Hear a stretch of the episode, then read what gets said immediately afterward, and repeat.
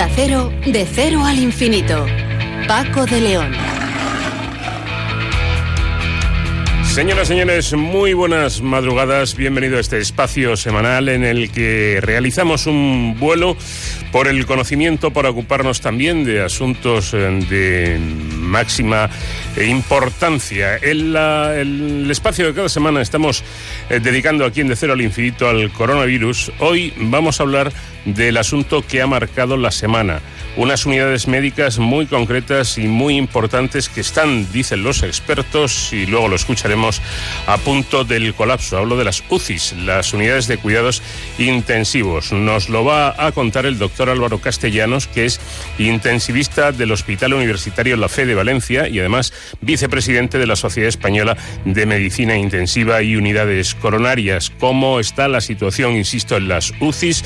¿Cómo están realizando el trabajo los intensivistas? realmente falta, sigue faltando material imprescindible como los famosos respiradores. Bueno, lo conoceremos dentro de unos minutos. Cambiando de asunto y con José David de la Fuente, vamos con la segunda entrega de la tecnología 5G. Eh, ¿Cómo son estos teléfonos? ¿Cómo mm, actúan? Eh, ¿Para qué nos van a servir?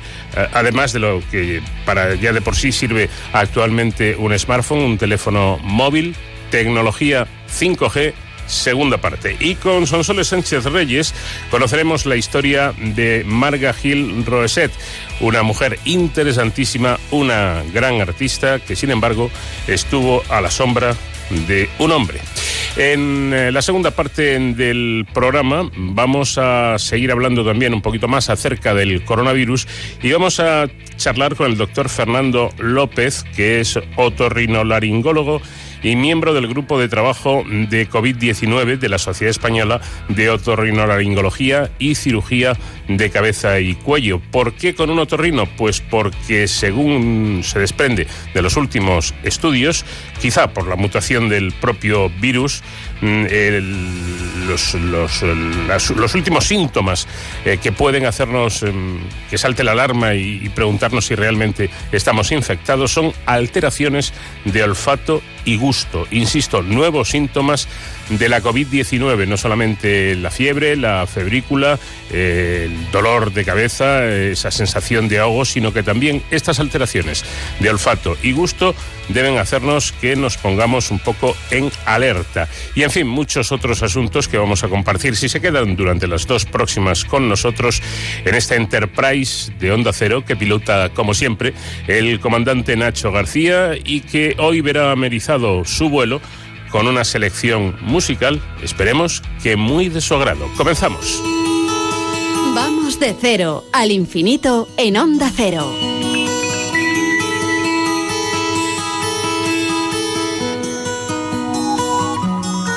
I am sailing, I am sailing home again, across the sea.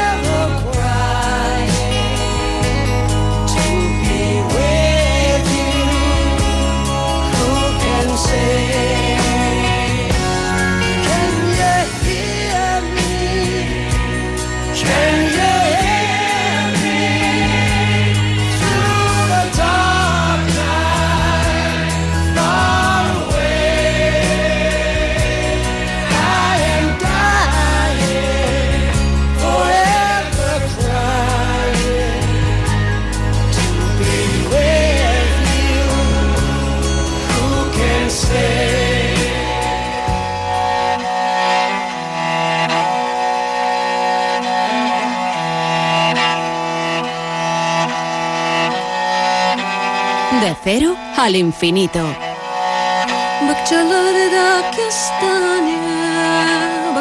Prácticamente la última hora en cuanto a esta crisis de la COVID-19 se refiere eh, se resume en unas siglas, UCI, Unidad de Cuidados Intensivos, que están siendo las unidades que se están viendo em, bueno, pues con mayor aglomeración, dada la situación y la evolución de esta, de esta pandemia. Muchos de los pacientes, o un número determinado, termina teniendo que ser ingresado en estas unidades y, y, esto está provocando precisamente el que haya una gran aglomeración con un trabajo bueno, pues eh, verdaderamente espectacular por parte de estos médicos y de todo el personal sanitario que trabaja en las UCIs. Hagamos un poquito de historia, porque la primera referencia a la agrupación de enfermos críticos en un área común dotada de mayores recursos y para un mejor aprovechamiento de estos tiene lugar, cuentan, en la guerra de Crimea a mediados del siglo XIX y su principal precursora fue Florence Nightingale, una enfermera que en este conflicto bélico fue apodada la Dama de la Lámpara por la costumbre que tenía de hacer rondas nocturnas que realizaba cuando los médicos se retiraban para vigilar el estado de los heridos en el frente, alumbrándose con una pequeña lámpara. Principios del siglo XX se aceptaba que la gestión de esta enfermera redujo, asómbrense, el índice de mortalidad del 42% a tan solo el 2%. Esta idea inicial fue evolucionando a lo largo de los años hasta que los 50 60 del pasado siglo se crearon las primeras unidades de cuidados intensivos gracias a los avances de la medicina y de la técnica en general que hacían posible revertir situaciones clínicas críticas hasta entonces irreversibles, como por ejemplo los primeros respiradores que datan de 1954, los sistemas de circulación extracorpórea de 1952, la hipotermia del 53, el primer desfibrilador externo que data de 1956, los catéteres venosos centrales, el uso extensivo de antibióticos y un largo etcétera. En España, la primera UCI se creó en 1966 en la Clínica de la Concepción de Madrid, seguida en 1969 de la primera UCI en el Hospital de la Santa Cruz de, de la Santa Cruz y de San Pablo de Barcelona.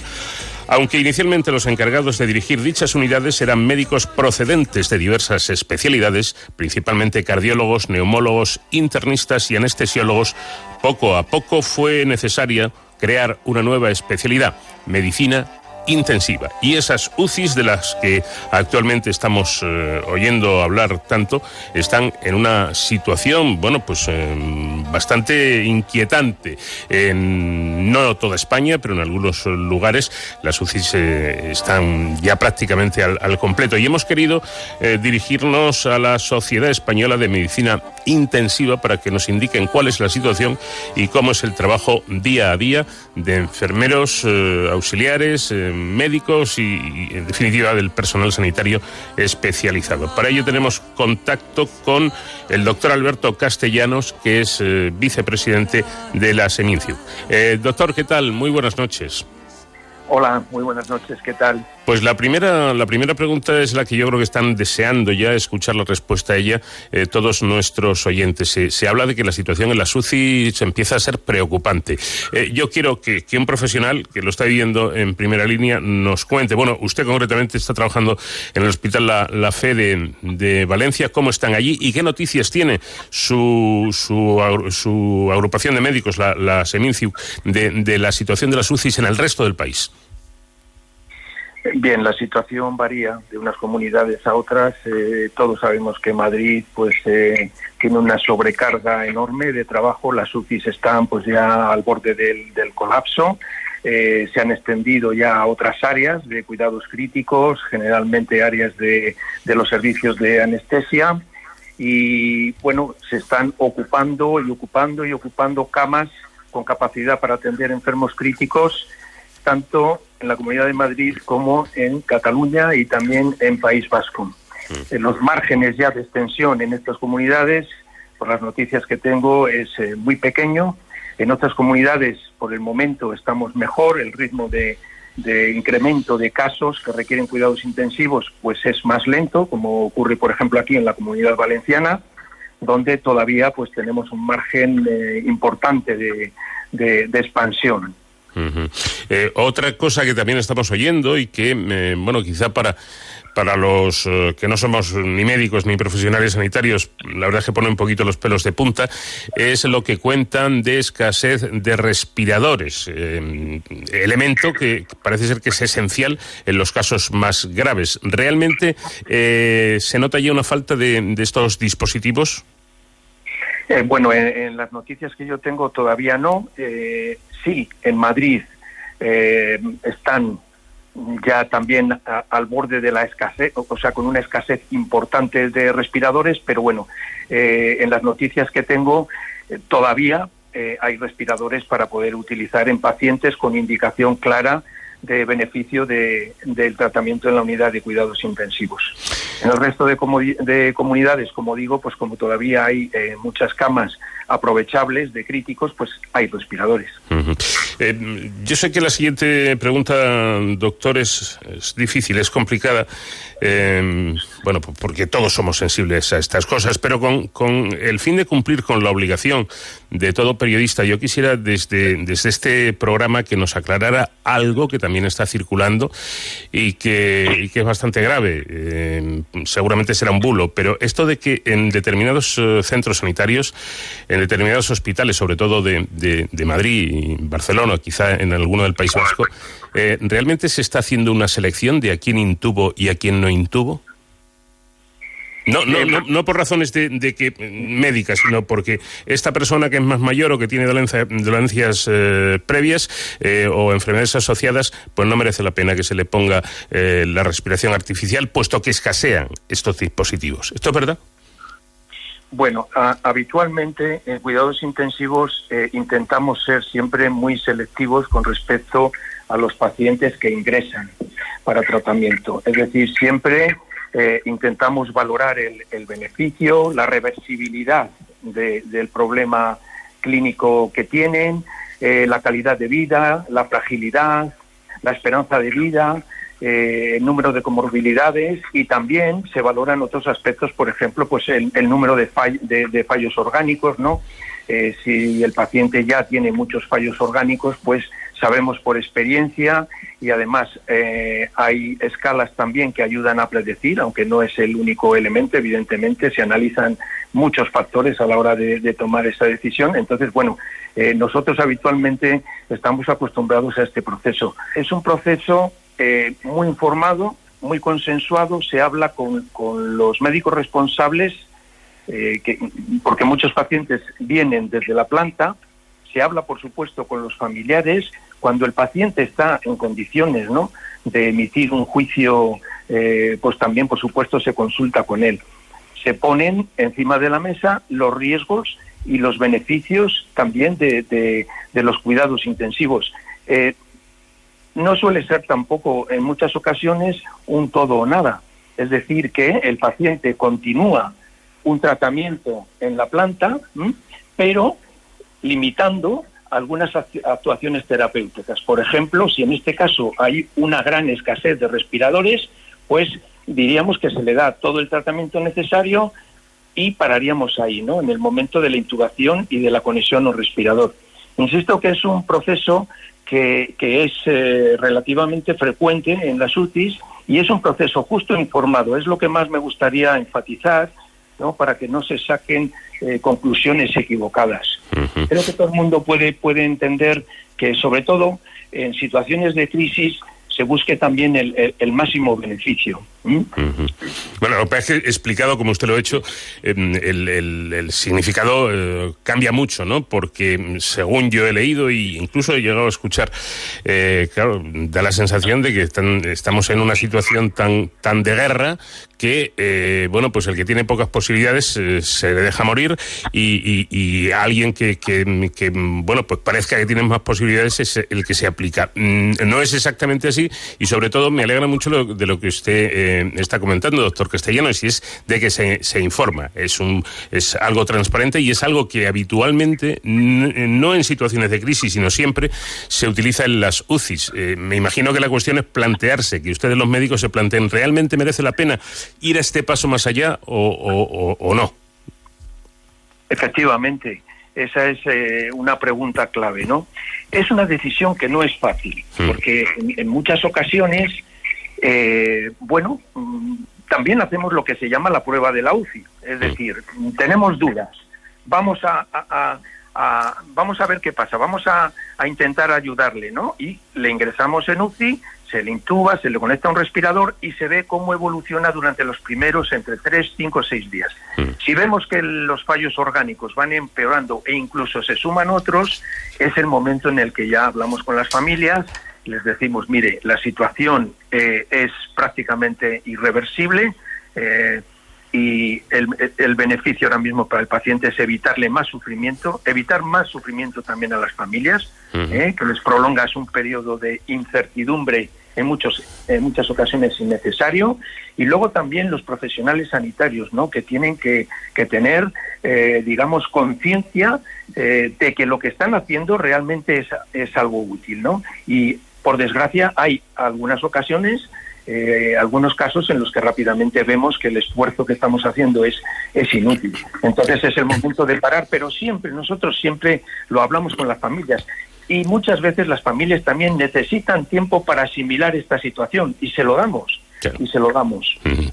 Em, estoy recordando, em, doctor Castellanos, que hace, hace em, bastantes meses hablamos precisamente del trabajo en la, en la UCI de, ustedes, de, los especialistas, y hablaba con el doctor eh, Juan Pedro Tirapu, jefe de servicio de medicina intensiva del centro hospitalario, del complejo hospitalario, a, hospitalario, a ver si lo digo, de Navarra, eh, comentando una cuestión que me habían mm, ilustrado para hacer la, la, entrevista, y es que eh, en su especialidad en la medicina intensiva, eh, cada vez hay una mayor tendencia a eh, sacar la UCI fuera de la UCI, eh, es decir, prestar el servicio de, UCI cuando la situación lo requiere en, cualquier habitación de, un hospital, ¿no?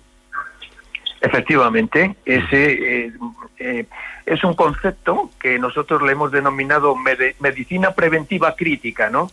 entonces es el principio de anticipación. Mm. Eh, lo que sabemos es que eh, los pacientes que tienen eventos eh, graves, inesperados, ¿no? Una muerte inesperada en la planta, una parada cardíaca inesperada, un ingreso no programado en la UCI y súper rápido, ¿no? Sabemos que estos pacientes durante las horas previas, 12, 24 horas previas ya, han presentado alteraciones en las constantes vitales eh, eh, típicas, ¿no? que se toman habitualmente por, por enfermería y que si, si, estas alteraciones ¿no? se hubieran reconocido a tiempo, si hubiera eh, aportado la intervención apropiada, eh, se podrían ahorrar eh, eventos de este tipo. El problema es que en las plantas, pues lógicamente falta monitorización, ¿no? Es muy difícil tener un, hospital entero monitorizado, ¿no? Entonces nosotros, nosotros eh, los intensivistas, ¿no? Que, bueno, pues tenemos bastante experiencia en el reconocimiento precoz del paciente crítico, en la evaluación de pacientes potencialmente graves, pues hemos, digamos, puesto en marcha estos dispositivos, que son dispositivos de vigilancia. Nosotros tuvimos, eh, bueno, tenemos sistemas automatizados que nos ayudan, pero bueno, básicamente nosotros subimos todos los días a las plantas, tenemos un sistema de alerta, ¿eh? Eh, los grupos se clasifican en, los pacientes se clasifican en grupos de riesgo y dependiendo del grupo de riesgo, pues así le, le aportamos la intervención más apropiada. Y este sistema es muy efectivo para reducir como digo, el número de muertes inesperadas, de paradas cardíacas y también de ingresos en la UCI. Aquí concretamente en la FE, pues llevamos ya cinco años ¿no? con la implementación de este sistema. Tenemos muchos pacientes ¿no? bajo la protección de esta especie de radar, de este, de este ángel de la guarda, y nuestros resultados pues son francamente muy positivos. Mm, además, mm, me acordé de, esto porque, dada la situación, sobre todo, insisto, en, los grandes núcleos urbanos, en el caso de Madrid concretamente, donde es muy posible que en los próximos días las, UCIs colapsen, y es decir, que no haya más box eh, disponibles en, las eh, unidades de cuidados intensivos, si hay que si, hay que recurrir a ello, por ejemplo, en esta, esta especie de hospital de campaña que se ha montado en, en IFEMA, en el recinto ferial de Madrid, doctor, ¿se podría hacer una actividad de UCI en un pabellón de, este tipo? Eh, se puede hacer. Es complicado, es complicado porque pues eh, se necesita calefactar, se necesita un cableado muy importante, instalación eléctrica, se necesita eh, provisión de gases medicinales, es decir, grandes depósitos de, oxígeno o en su en su defecto un recambio de, botellas de oxígeno frecuente. Eh, realmente se puede hacer, está claro, y se hará si es necesario. Estoy convencido de que las autoridades lo tienen previsto, pero eh, realmente es complicado. Mm. Eh, nosotros lo que hemos propuesto desde la Sociedad eh, Española de Medicina Intensiva y Unidades Coronarias es primero aprovechar los espacios hospitalarios aptos para tratar enfermos críticos al máximo, estoy hablando pues de las UCIs, de las reanimaciones anestésicas, incluso los quirófanos, ¿no? Y ya como último recurso, pues eh, habría que montar un hospital de estas características que habría que asegurarse de que tiene un buen cordón umbilical con el, con el centro hospitalario, ¿no? Para permitir el transporte de, de pacientes que pueden empeorar o que necesitan alguna prueba de, de tipo radiología, etcétera. Bueno, me comentaba eh, ayer mismo un colega suyo, preparando esta entrevista, que es anestesiólogo, eh, que se están dando casos por lo menos en, su hospital, me imagino que en otros también, de que cuando las cosas están complicadas, quizá un paciente que se está dudando, que ya prácticamente se tiene decidido pasarle a UCI, eh, se le manda o se le deriva a las salas de reanimación donde los anestesiólogos, incluso los internistas, se están encargando de, de mantener a ese paciente hasta que llegue el momento de que le reciban ustedes, los, eh, eh, intensivistas. ¿Esto es así? Sí, eh, realmente esta es una situación en las que en la que tiene que colaborar todo el mundo, ¿no? Y así se está haciendo, es decir, concretamente los anestesistas que tienen eh, comparten competencias con nosotros, competencias profesionales, por ejemplo, pues la intubación, la ventilación mecánica, una serie de competencias que ahora mismo son críticas para el manejo de estos pacientes, pues ellos eh, también nos están ayudando mucho. Es decir, que eh, estamos trabajando casi casi ahora mismo en equipo, evidentemente. Mm.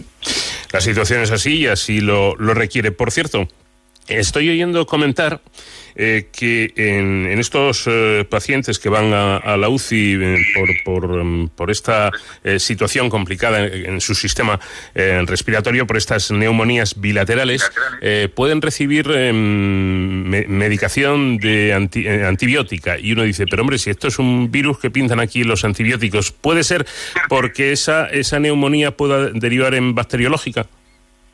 Efectivamente, la coinfección en las infecciones víricas, por ejemplo, la gripe, mm. eh, la gripe A, ¿no? Eh, es relativamente frecuente. Y generalmente la coinfección aparece más tarde, a, partir de la semana, pero nos estamos dando cuenta de que en algunos pacientes es precoz porque ya previamente podían estar colonizados por alguna bacteria y entonces es precoz. Por eso, eh, con, a modo de anticipación también, les aplicamos el tratamiento antibiótico, sí. Interesante ya prácticamente para terminar porque mm, podríamos seguir hablando mucho mucho tiempo de, de, todo esto con el doctor Castellanos. Eh, eh, un mensaje de esperanza, doctor. Eh, ¿Esto se, se, va a controlar más pronto que tarde? ¿Qué debemos esperar en el, en el futuro más, más inmediato? ¿Cómo, ¿Cómo va toda, toda esta situación? Bueno, las, las predicciones son que la, la, semana próxima probablemente alcancemos ya el pico de la onda y que a partir de ahí pueda descender. Lo que ocurre es que, claro, las, predicciones eh, están fallando, ¿no? Sobre todo en sitios donde hay una alta eh, incidencia acumulada de casos, como es Madrid y Cataluña, eh, esas predicciones están fallando y cada vez se va extendiendo más, ¿no? El pico de la onda ya se habla incluso de finales de abril. Entonces, bueno, es, es difícil predecir, ¿no? Eh, concretamente aquí en la comunidad valenciana nosotros esperamos alcanzar ese pico esta, a finales de esta semana o la próxima. A partir de ahí, el número de casos pues empezará a bajar y bueno, eh, desde luego este brote se acabará controlando exactamente igual que lo controlaron en China, ¿no? Y los italianos parece que empiezan ya a bajar un poquito el número de casos, es decir, es, es una situación que se acabará controlando y ahora mismo lo que tenemos que hacer pues es eso, ¿no? Es volcarnos completamente con todos los recursos que tenemos, con una muy buena planificación, es esencial, ¿no? Todos los hospitales tienen sus planes de contingencia, sus planes de extensión, eh, de utilización de recursos materiales, de recursos eh, personales, eh, traslado a otros hospitales incluso cuando los recursos acaban en uno. Es decir, hay una planificación importante que nos va a permitir absorber toda la carga de trabajo que nos está ocasionando la epidemia, conseguir que sobreviva el mayor número de tiempo posible, eh, perdón, el mayor número de, de infectados eh, posible. Y, ese es nuestro compromiso, esa es nuestra responsabilidad y bueno, yo le puedo garantizar que, estamos todos haciendo todo lo posible, yo creo que todo el mundo lo sabe, ¿no? Por, por, por eh, intentar, pues eso, amortiguar al máximo los efectos de esta epidemia. No le quepa duda, doctor Castellanos, y esto se lo puede transmitir al resto de compañeros y de, médicos y de todo el personal sanitario, que la sociedad estamos aplaudiendo no solo a las 8 de la tarde. Yo creo que en, nuestra, en nuestro corazón las 24 horas eh, por el esfuerzo que ustedes están realizando. Y esta sí es la última. Politizar esto no es, desde luego, mi cometido para nada. Eh, pero sí que me gustaría, y me imagino que esté de acuerdo conmigo, doctor, que esta crisis, cuando salgamos de ella, sirva para una cosa muy concreta, eh, entre otras, ¿no?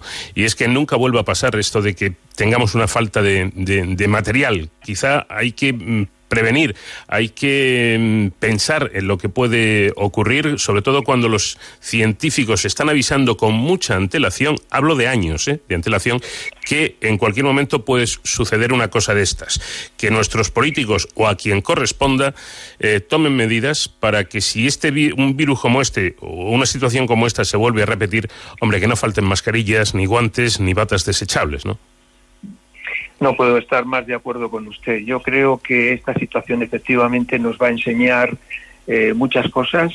Eh, nos va a enseñar también a planificar eh, con antelación, a coordinarnos mejor entre comunidades, eh, a ayudarnos más. Y lo que sí que por encima de todo va a salir muy reforzado es el sistema público.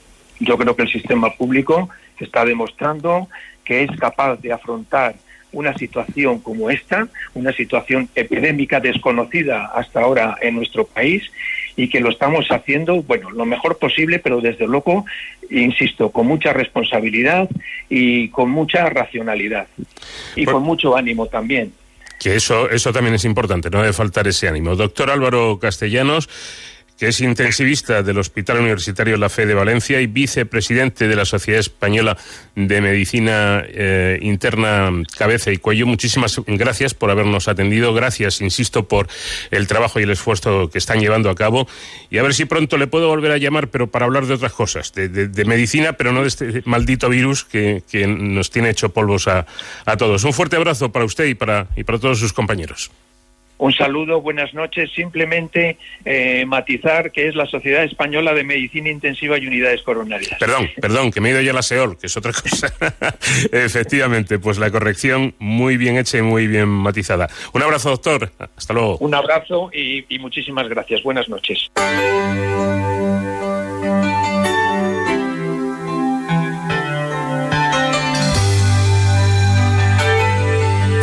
En Onda Cero, de cero al infinito.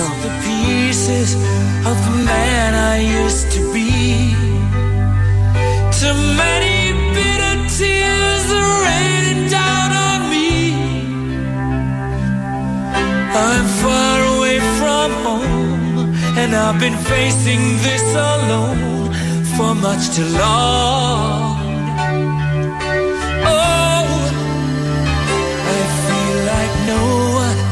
Ever told the truth to me.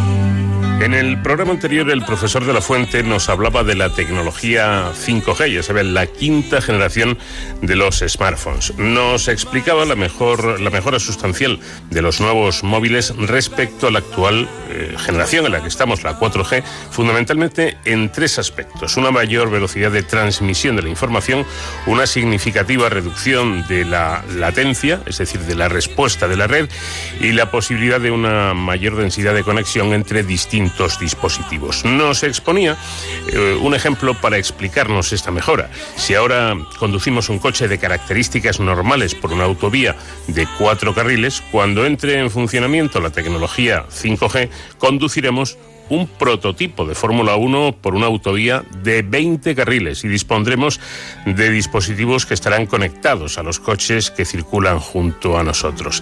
Viviremos en, en casas y en ciudades inteligentes y trabajaremos en fábricas donde todos los procesos de producción estarán interconectados a tiempo real. Viviremos, en definitiva, el Internet de las cosas. Salvo en algunas ciudades chinas, esta tecnología no se ha implementado todavía, aunque algunos, eh, algunas marcas han puesto ya en el mercado móviles 5G que superan en prestaciones a los 4G, sobre todo en la calidad de las fotos y en la velocidad de descargas y transmisión de datos, pero todavía no pueden beneficiarse de las muchas ventajas que esta tecnología nos brinda. ¿Por qué?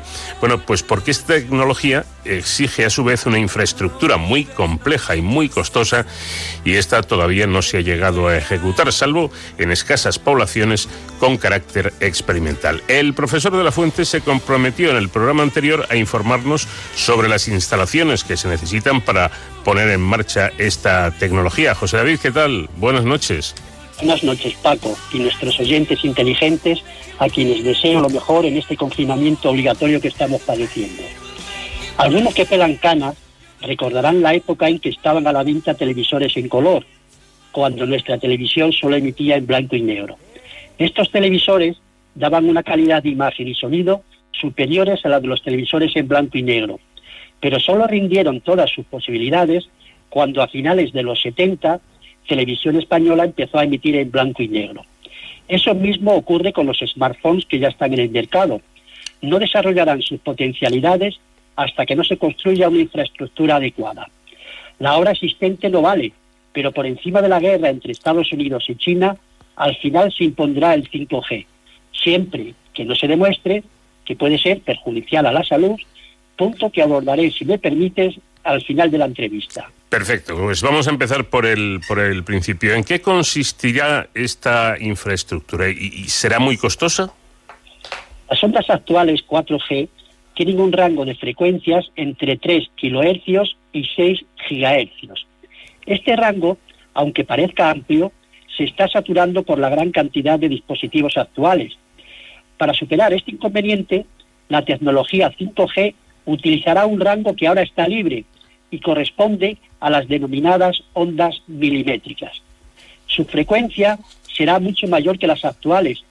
Pueden tener frecuencias de hasta 300 GHz, es decir, 50 veces más altas que las actuales. Utilizar estas frecuencias tan elevadas tiene un inconveniente de tipo tecnológico y un posible problema grave para nuestra salud. Repito, posible, no seguro, como después veremos. El inconveniente técnico es que estas ondas no atraviesan, como sí hacen las actuales, obstáculos como casas, árboles, muros, por eso no se han utilizado hasta ahora. Para solucionar este problema se sustituirán, se sustituirán las actuales torres de comunicación que pueden emitir hasta una distancia de 90 kilómetros por otras miles de corto alcance que esquivarán estos obstáculos. Es decir, que cambiará el paisaje actual de nuestras ciudades y de nuestros campos. En vez de una torre de 30 metros, tendremos 500 de 3 metros de altura. Así es. Se notará mucho más este cambio en las ciudades. Pero no solamente habrá más torres revisoras, sino también más antenas, aunque también serán más pequeñas que las actuales. Estas tendrán la tecnología que se denomina MIMO, es decir, de múltiples entradas y salidas que ampliarán la comunicación. Pero de nuevo, este sistema genera otro inconveniente. Aumentar el número de antenas implica más interferencias que causarán más errores en la comunicación. La solución es dirigir haces de ondas a usuarios determinados en vez de que se propaguen en todas las direcciones. Así evitaremos las interferencias. Por último, la tecnología 5G utilizará una frecuencia para emitir las señales y otra distinta para recibirlas. Hasta ahora se utilizaba la misma frecuencia y en este sentido se ganará mucho en velocidad. Estas son en resumen las características técnicas de las instalaciones que harán posible el 5G. Y en cuanto al coste que me preguntabas, Paco, la empresa Berkeley ha evaluado en 300 mil millones de dólares, repito, 300 mil millones de dólares, lo que valdría dotar a todo Estados Unidos de la infraestructura necesaria para implementar esta tecnología.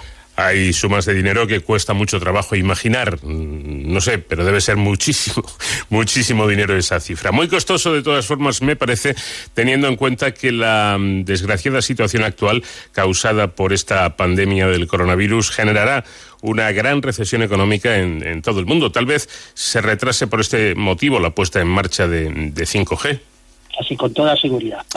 Me preocupa el nuevo, el nuevo panorama que traerá el 5G, ya lo anticipaba en el programa anterior. Esta tecnología, según comentabas, nos permitirá hacer las cosas de, de forma más sencilla. No perderemos tiempo en labores domésticas, ahorraremos energía en nuestras casas o en los centros de producción, podremos optimizar globalmente nuestros recursos naturales y contribuir así a disminuir las consecuencias del cambio climático. En educación, los profesores y alumnos dispondrán de unos dispositivos que mejorarán la investigación e incluso el aprendizaje. En medicina, los doctores los médicos podrán controlar a distancia las constantes vitales de sus pacientes. Mejorarán las técnicas de diagnóstico. Cirujanos expertos podrán asesorar así a tiempo real y a miles de kilómetros al equipo médico que está operando a un, a un enfermo en determinado lugar. En fin, innumerables serán las ventajas que nos ofrecerá el 5G, pero tendremos que pagar un alto precio, el de limitar nuestra libertad individual. Estaremos en todo momento, profesor, controlados por un gran ojo humano que nos vigilará e influirá decisivamente sobre nuestra opinión, nuestras eh, aficiones e incluso sobre nuestra forma de vida. Estoy de acuerdo contigo. Ya lo predijo George Orwell en 1949 cuando publicó su novela titulada 1984, que aconsejo a nuestros oyentes a que la lean. En ella imaginaba la vida futura de Londres 35 años más tarde. Repito, este escrito en 1949 ya alertaba sobre los peligros de una sociedad vigilada por el Gran Hermano, nombre, por cierto, que es el título del programa actual de televisión de tanta audiencia. Su protagonista descubre la falsedad de las que ahora llamamos fake news, las falsas noticias intencionadas del entonces ficticio Partido Único, con la intención de manipular a los ciudadanos. Esto, sin necesidad de que llegue el 5G, ya se está dando en la actualidad, incluso en España, a través de las redes sociales. Un caso flagrante es el de Facebook, que ha tenido que pagar una multa millonaria por haber influido, según un jurado, en las últimas elecciones en que ganó Donald Trump. Pues fíjense hasta dónde pueden llegar estas cosas. Aparte de este problema de pérdida de libertad individual, antes has comentado que, esta tecnología podría ser perjudicial para la, para la salud. ¿Cómo nos podría afectar? Eh, evidentemente va a aumentar considerablemente el número de radiaciones electromagnéticas. No olvidemos que las ondas que transmiten la información son de carácter electromagnético. Nuestros oyentes están recibiendo ahora nuestras palabras a través de ondas electromagnéticas. Estas ondas, en principio, no son dañinas a la salud. Es más, sin el campo electromagnético no se habrían formado los átomos ni las moléculas, no habría existido en definitiva la vida. Vivimos, por tanto, en un mundo lleno de radiaciones procedentes de fuentes naturales. La atmósfera está llena de un campo magnético de medio Gauss y otro eléctrico de 100 voltios por metro cuadrado, que se carga este en las tormentas. El Sol nos suministra además otras ondas de luz que transportan energía de unos 250 vatios por metro cuadrado. En estas condiciones, los seres humanos hemos vivido y evolucionado a lo largo de millones de años. Luego es difícil pensar que nos pueden dañar. Al contrario, han dirigido favorablemente nuestra evolución. Como ejemplo, es maravilloso y emocionante comprobar que los bastoncillos esas células fotorreceptoras de nuestra retina tienen el mismo espectro de sensibilidad a la luz que la que recibimos del Sol. La evolución ha adaptado nuestro organismo a las radiaciones naturales existentes en la Tierra. Pero ahora estamos sometidos a otro tipo de radiaciones, de frecuencias mucho más elevadas que las de las fuentes naturales. Por ejemplo, cuando nos sometemos a una resonancia magnética, nuestro organismo recibe un campo magnético de 20.000 Gauss, es decir, 40.000 veces más intenso que el terrestre. Como esto ocurre durante un tiempo pequeño, no más de 40 minutos, hasta ahora no hay constancia de que sea perjudicial. Pero nadie puede demostrar con seguridad de que esto no sea así. La biología, Paco, es la ciencia que a día de hoy menos se conoce. La situación límite por la que estamos pasando ahora con el coronavirus así lo confirma. Apenas sabemos nada del funcionamiento de nuestro sistema neuronal, desde que lo descubriera hace más de 100 años nuestro cajal. Sin embargo, el electromagnetismo sí lo conocemos en profundidad desde Faraday y Maxwell en el siglo XIX y ha sobrevivido incluso a la relatividad y a la mecánica cuántica. Entonces, David, nuestros móviles, los, que usamos con tanta frecuencia, ¿pueden ser dañinos para, para, nuestra, para nosotros, para nuestra salud? Eh, vamos a ver, funcionan con frecuencias inferiores a la de la luz y, por tanto, cuesta pensar que pueden ser perjudiciales. Están diseñados, además, para que la máxima potencia que despliegan, que es el momento en el que el móvil está buscando la antena más próxima, esté muy por debajo de los límites que sabemos que pueden ser peligrosos. Pero todo depende de la exposición a estas radiaciones. La luz del sol así no es peligrosa, pero si exponemos nuestra piel durante mucho tiempo al sol y en lugares determinados, puede generarnos un cáncer. La clave de todo está en la dosis de radiaciones que recibimos. Las frecuencias de la tecnología 5G, aunque están muy por debajo de las de la luz visible, son mucho más altas que las de los actuales smartphones. ¿Dañarán nuestra salud? No digo que sí, pero nadie puede asegurar que no lo vayan a ser. Repito que desconocemos muchos aspectos de la biología. Ahora comprobamos que determinadas dosis de radiaciones no nos perjudican, pero desconocemos sus consecuencias a largo plazo. En el mundo de la biología, Paco, todo esto es muy complejo. Imaginaos, un bichito pequeñísimo puede ocasionar una crisis profunda en todo el mundo como estamos comprobando desgraciadamente. Cierto es, y además de manera inesperada y yo creo que incluso insospechada. Eh, dejemos que la tecnología vaya avanzando y que los profesionales hagan bien su trabajo es de, suponer que todo estará medido, incluso cuando llegue el 5G. Eh, seguiremos hablando la próxima semana con el profesor de La Fuente sobre todo esto que que nos cuenta y que tiene que ver con los avances tecnológicos y de la ciencia y la investigación en, en general. Gracias, José David. Un fuerte abrazo. Un abrazo a ti y a todos.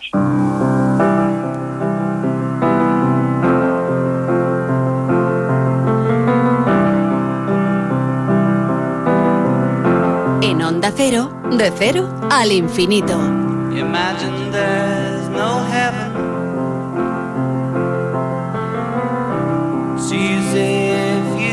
Try. No hell below us, above us only sky.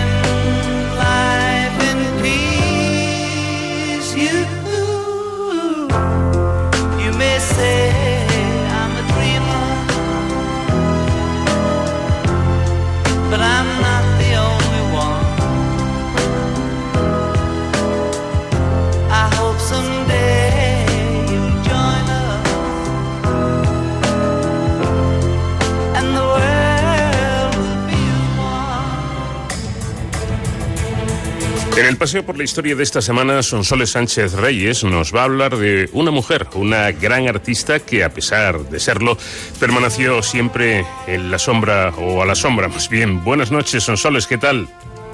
Buenas noches, Paco. Encantada de estar contigo. Eh, ¿de, quién, ¿De quién estamos hablando? ¿De quién se trata?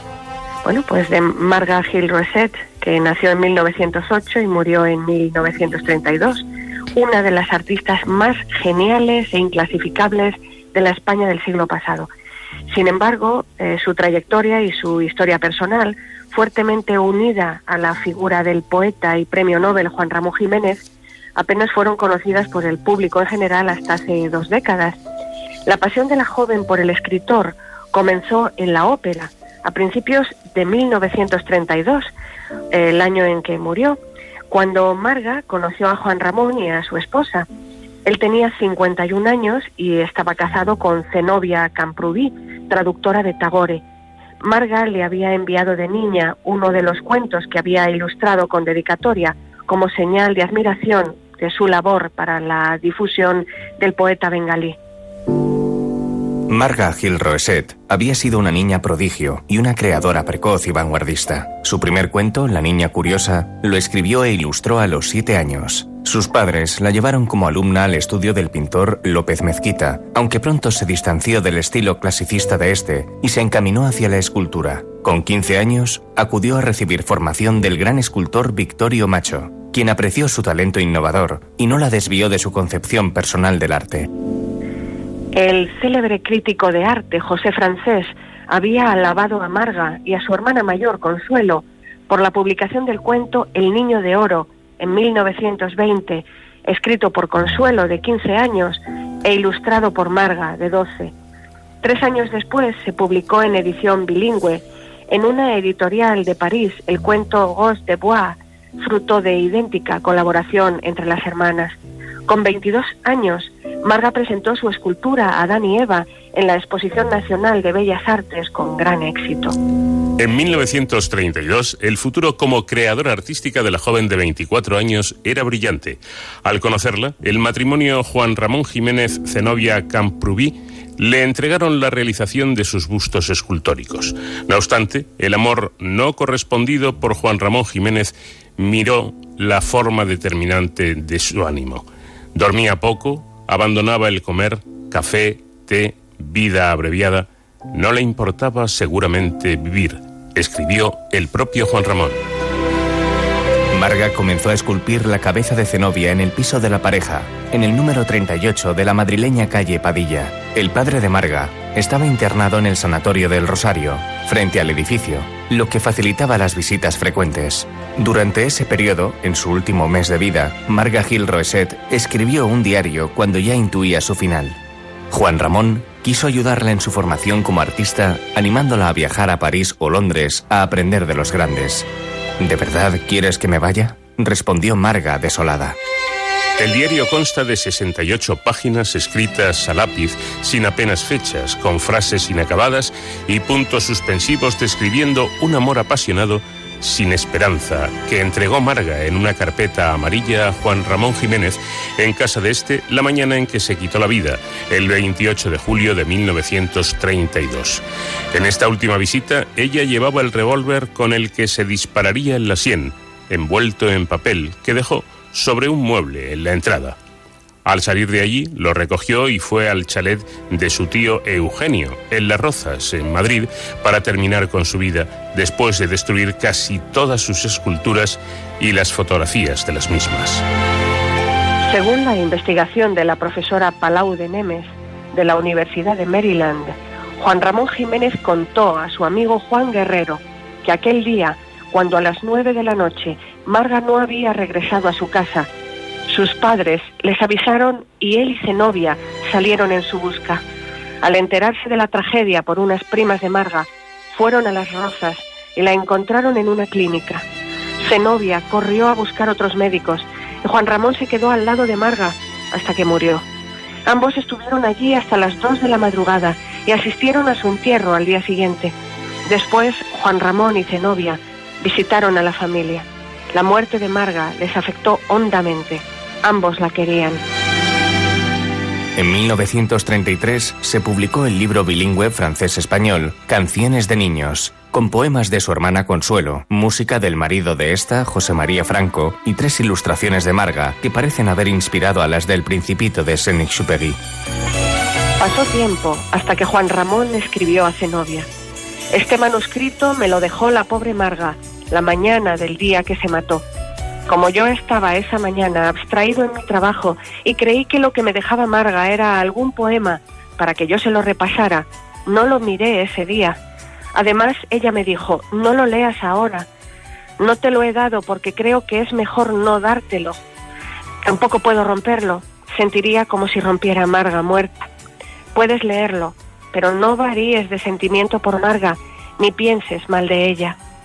A los 65 años de su muerte, en febrero de 1997, el ABC Cultural publicó Historia de Marga, un documentado reportaje de Blanca Verasátegui. Así fue como la figura de la artista salió a la luz pública. Tres años después, en el 2000, el Círculo de Bellas Artes de Madrid organizó una exposición de lo que se conserva de la obra de Malga Gil Roset. 16 esculturas originales, 10 réplicas y 104 dibujos. La exposición se organizó bajo el comisariado de la experta Ana Serrano, autora del catálogo. En 2015, la Fundación Lara publicó Marga, el diario de Marga Gil Roeset, incluyendo además del diario, tal como lo dejó editado Juan Ramón, otros textos, algunos inéditos de Zenobia Camprubí, referentes a Marga. En las últimas décadas, su sobrina, también artista, Marga Clark, ha intentado reivindicar su figura silenciada tantos años. Escribió el testimonio novelado Amarga Luz y el poemario El olor de tu nombre, Premio Villa de Madrid 2008. Su obra ha comenzado a despertar el interés de estudiosos a nivel internacional y a elaborarse tesis doctorales sobre ella. En 2017, Las Rozas, donde murió, le concedió la distinción de hija adoptiva y el municipio puso su nombre a la Biblioteca de las Matas en el cementerio antiguo de las Rozas. No se sabe dónde exactamente, pues una bomba de la guerra civil destruyó su lápida. Reposa junto a sus padres, Marga Gil Roset. En su libro Españoles de Tres Mundos, Juan Ramón se despide así de ella. Si pensaste al morir que ibas a ser recordada, no te equivocaste, Marga. ¿Acaso te recordaremos pocos, pero nuestro recuerdo te será fiel y firme? No te olvidaremos, no te olvidaré nunca que hayas encontrado bajo la tierra el descanso y el sueño, el gusto que no encontraste sobre la tierra.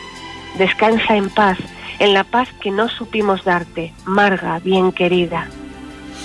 Pues aquí lo tienen, la historia fascinante de esta mujer, Marga Gil Roeset, la sombra de Juan Ramón Jiménez. Gracias, eh, como siempre, son soles y te espero la próxima semana. Hasta la próxima semana, Paco. Un abrazo muy grande. Onda Cero, de cero al infinito.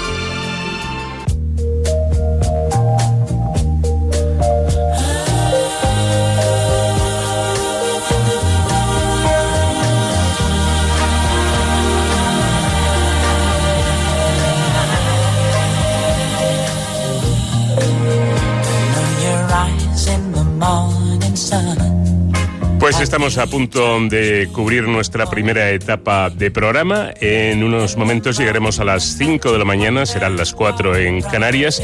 Y en nuestra segunda hora tenemos todavía mucho que contarles. No se lo pierdan, aquí, en De Cero al Infinito.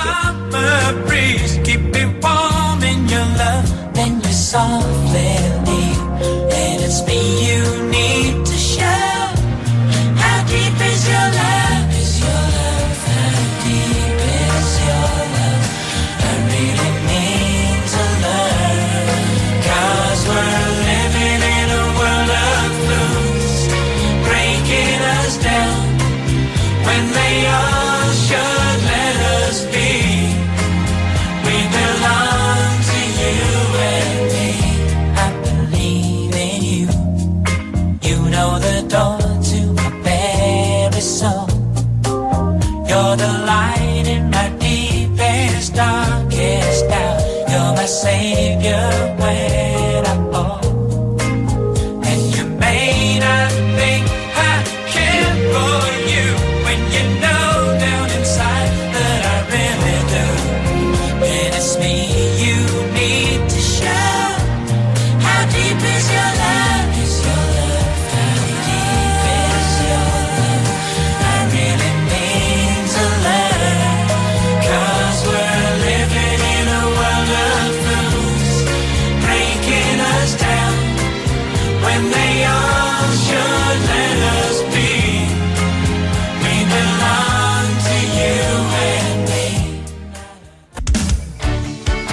Ahora tienes mucho tiempo y nosotros muchas propuestas para entretenerte.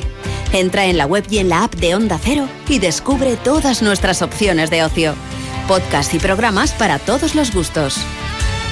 Los que más saben de series, música, libros y cines se juntan en La Cultureta para hablar con datos y anécdotas, pero sobre todo entre amigos. Un podcast de culto. Revive las grandes obras de radioteatro de Carlos Alsina, las mejores ficciones sonoras de la radio. Para los amantes de la historia y el misterio, La Rosa de los Vientos, con todos los programas y secciones para que te pongas al día. Si te gusta el cine y las series, Quinótico te va a encantar. Entrevistas, festivales, análisis, un podcast para los amantes de la pequeña y la gran pantalla. Aprende y pasa un buen rato con el podcast de Ecología y Futuro. 2100, una odisea en la Tierra. Temas medioambientales en un tono divertido. Si te gusta la ciencia ficción, el cine y el futuro, tenemos tu podcast. Toma la pastilla roja. Y la cultura y tauromaquia tienen su podcast, Onda Ruedo. Descubre más podcasts y programas en la web y en la app de Onda Cero. Engánchate a nuestros podcasts. También puedes volver a escuchar cualquier programa o sección. En casa entretenido se lleva mucho mejor. Te mereces esta radio. Onda Cero. Tu radio. Onda Cero. ¿Sabías que las naranjas no continúan el proceso de maduración una vez recolectadas? Su calidad dependerá de que se haya elegido el momento óptimo para su recolección. Además, cuanto más cálido sea el lugar de cultivo, más azúcar tendrán. Pablo Rodríguez Pinilla y Soledad de Juan te cuentan en Onda Agraria toda la actualidad del campo. Sábados y domingos a las 6 de la mañana en Onda Cero. Tenemos las voces más respetadas en todos los campos, premiadas por su labor informativa, por su trayectoria profesional, por su capacidad para comunicar y conectar con los oyentes. Somos una radio plural, creíble, imparcial y cercana. Gracias por elegir Onda Cero. Te mereces esta radio. Onda Cero, tu radio. Creo que mientras dure la pandemia, vamos a necesitar un himno. Un himno de programa recorra ese hilo invisible que nos une en este instante a todos, a los que estamos aquí contando cosas que somos pocos y a los que están ahí escuchándolas que sois bastante más, acompañándonos todos. Intuyo que van a ser semanas de mucha información, de reflexión, pero sobre todo de compañía. Hacernos más compañía que nunca en la radio, ahora que paradójicamente estamos más separados. Necesitamos un himno que nos haga creer que el cielo es siempre azul y que el sol brilla alegremente, que todo está tranquilo, que los ancianos están bien y que los jóvenes tienen la oportunidad de crecer deprisa. No se corte y súmese cada mañana al coro. Pretendamos que todo va bien. Te mereces esta radio. Onda Cero, tu radio. Cada día hay más aficionados al running, pero si echamos la vista atrás, veremos que no siempre ha sido un deporte para todos. De hecho, hasta 1967 ninguna mujer había participado en una maratón. Catherine Switzer fue la primera mujer que corrió de forma oficial la maratón de Boston, carrera en la que hasta el momento solo participaban hombres.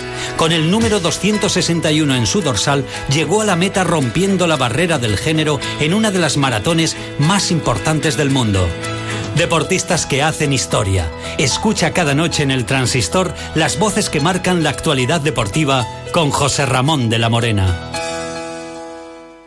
Onda Cero. Facebook, Twitter, YouTube. Hay más de un medio para que nos sigas. ¿Cuál te gusta más? Onda Cero es la radio que siempre va contigo, porque estamos en las redes sociales para que nos sigas, para que opines, para que compartas noticias. OndaCero.es. Más y mejor. ¿Sobreviviríamos si viajáramos en el tiempo al pasado o al futuro? ¿Tenemos tecnología para habitar otros planetas? ¿OVNIs? ¿Extraterrestres? ¿Cuáles son las posibles explicaciones para estos fenómenos? ¿Tal vez hemos visto demasiadas películas? Si tú también te haces estas preguntas, te invito a que te sumes a este viaje radiofónico. Toma la pastilla roja, el podcast de ciencia ficción, cine y futuro de Onda Cero. Te mereces esta radio. Onda Cero tu radio.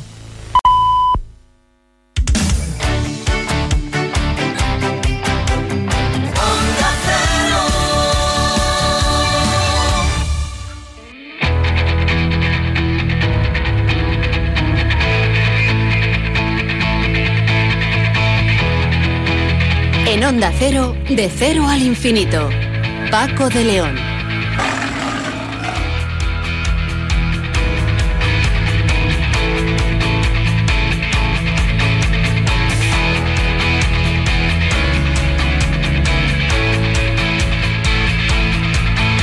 Comenzamos, como les prometíamos, nuestra segunda hora de cero al infinito, esta cita semanal con la ciencia, la historia, la tecnología, la música y muchos asuntos que tienen que ver con el conocimiento.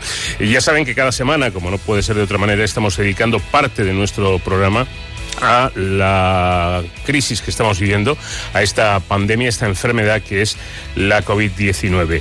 Eh, antes hemos hablado con, con un médico intensivista que nos ha contado la situación que viven las UCIs en estos momentos, sobre todo de los grandes hospitales, de las grandes eh, ciudades. Y ahora conoceremos en un instante mm, la causa más grave, el efecto más grave de esta enfermedad. Ya lo han oído ustedes una y mil veces en estos días. Eh, esa, mm, esa mm, gravedad de la COVID-19 que se manifiesta en las neumonías. La conocida como neumonía bilateral. Lo haremos con el doctor Antonio Torres, es neumólogo y uno de los autores de un trabajo muy interesante, de lo último que eh, se ha publicado al respecto. También eh, vamos a hablar con el doctor Fernando Torres, que es, eh, perdón, Fernando López, que es otorrino y miembro del grupo de trabajo de COVID-19 de la SEOR. y nos va a hablar de los últimos síntomas que se han conocido. Hay gente que tiene alteraciones de olfato y gusto y esto va unido a fiebre. Bueno, pues esos son nuevos síntomas, o pueden serlo, de la COVID-19. También en nuestro apartado Héroe sin capa hablaremos con el jefe de la Policía Local de Sevilla, porque este cuerpo, el de los policías locales de las distintas ciudades y pueblos de España, tienen un amplio trabajo también que hacer en estos días. Y terminaré contándoles la historia de una melodía que todos conocemos y que resulta aparte de conmovedora, también muy eh, interesante para esta crisis que estamos viviendo. Esto es De Cero al Infinito.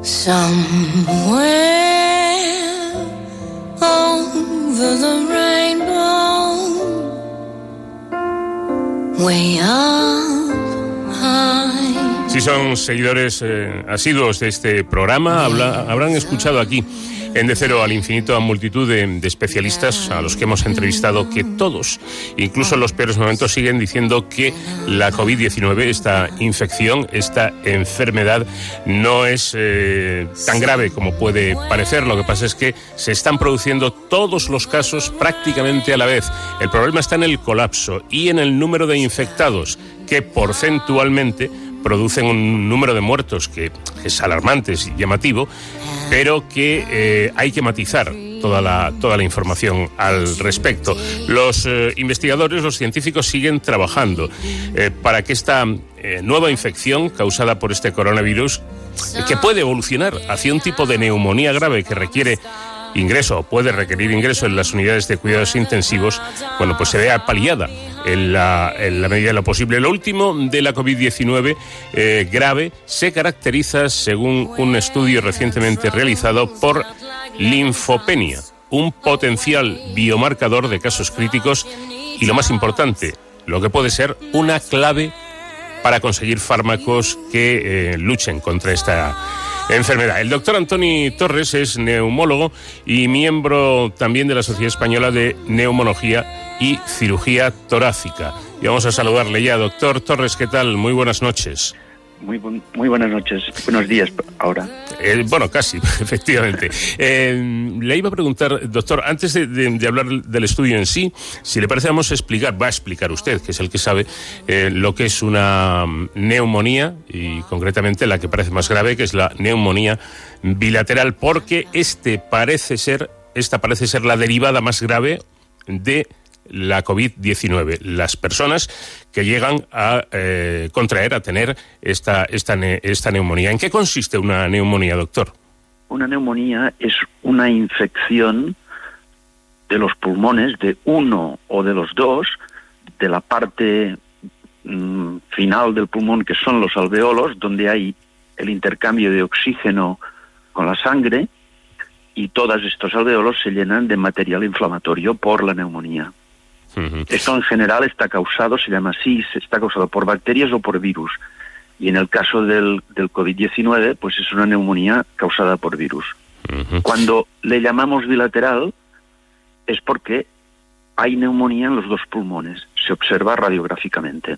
Eh, yo creo que es interesante esto que dice de que la neumonía puede ser una infección vírica o mm, bacteriana, eh, porque estamos oyendo hablar de que se utilizan tratamientos en determinados casos de, antibióticos, ¿no? Como, como fármacos para paliar este, ese problema. Y uno dice, eh, los que no sabemos mucho del asunto, pero si se trata de, de virus, ¿por qué se utilizan antibióticos? Quizá porque esta infección causada causado por, por, un virus, el de la COVID-19, puede mm, también degenerar en, en, una infección bacteriana donde sí serían apropiados los antibióticos? Exacta, esta es una de las respuestas. Es que un 20-25% de los casos graves pueden tener una coinfección bacteriana por microorganismos que ya llevamos en nuestro organismo, en la cavidad orofaringea, en los bronquios, y esto ya lo conocemos muy bien de la gripe. Por eso, en los casos graves ya siempre es mejor añadir un antibacteriano para prevenir. Además, se ha visto que un antibiótico, que es la citromicina, mejora los resultados de la cloroquina cuando se administra y, por lo tanto, es otra, eh, es otra mm, razón la de aumentar la sinergia de los fármacos que estamos utilizando. Bueno, pues eh, aclarado este, este aspecto, yo, le quiero comentar, eh, doctor Torres, que yo he visto mm, alguna radiografía de, pacientes con, esta neumonía bilateral y es estremecedora porque eh, en esa imagen radiográfica lo que son los pulmones apenas se ven, se ve una especie de mancha blanca, ¿no? Bueno, estos pacientes, en este caso, cuando a lo que se refiere usted, ya estamos en la parte más grave de la neumonía bilateral, que es el distrés respiratorio agudo. Y estos son los pacientes que van a requerir probablemente intubación y ventilación artificial. Porque eh, literalmente no pueden respirar, ¿no? Eh, no pueden hacer bien el, intercambio de gases, que es lo fundamental. Es decir, el oxígeno no llega bien a la sangre porque los pulmones están ocupados. Ya. Em, y por cierto, esta este problema derivado de la, de la COVID-19, de la propia enfermedad, eh, y esto es un tema que se ha debatido mucho y me gustaría que fuera muy claro en su respuesta en la medida de lo posible, doctor Torres. ¿Afecta solo a personas mayores, a personas que tienen otras enfermedades o puede afectar a cualquier persona independientemente de, la edad y de, y de su situación, digamos, eh, normal? A ver, yo creo que es muy importante clarificar este tema puede afectar a cualquier persona. Y es lo que estamos viendo ahora. Estamos viendo casos graves y muy graves en personas jóvenes. Lo que pasa es que si afecta a personas mayores, evidentemente el riesgo de mortalidad es mayor. Pero, mm, aunque quizá una persona joven tenga más posibilidades de salir adelante, en cualquier caso, doctor, estaríamos hablando de un problema serio, grave. Evidentemente, estamos hablando un problema muy grave que no lo habíamos visto nunca. Ya. Bueno, esto en cuanto a la propia neumonía y a la situación de los eh, pacientes con mayor gravedad. Eh, háblenos ahora, si le parece, de ese descubrimiento que han hecho ustedes eh, de que esta, esta enfermedad grave, COVID-19, se caracteriza por linfopenia. ¿Qué es la, la linfopenia? La linfopenia es una disminución de las células que regulan en, parte la inmunidad de la persona y que forman parte de las células circulantes por la sangre, que son los linfocitos.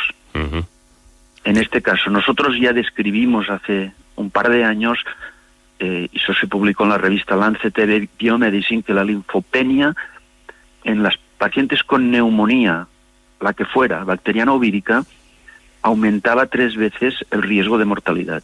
Y esto ya se publicó y nadie lo había mirado en aquel momento. Nosotros lo publicamos. Ahora, las características, todos los estudios que estoy revisando, los pacientes más graves tienen los linfocitos más bajos. No sabemos aún por qué, pero quizá podría ser porque hay lesión de los vasos que transportan la sangre y estos linfocitos pueden migrar, perderse. Eh, son células mm, que nos ayudan a la defensa, pero por otro lado eh, aumentan la inflamación. Entonces, sí, em, es, es un elemento clave para distinguir los más graves o los de mayor riesgo. y, y, esto eh, podría llevar a, encontrar, a dar con la tecla, a encontrar la, clave para hallar fármacos que, que puedan servir.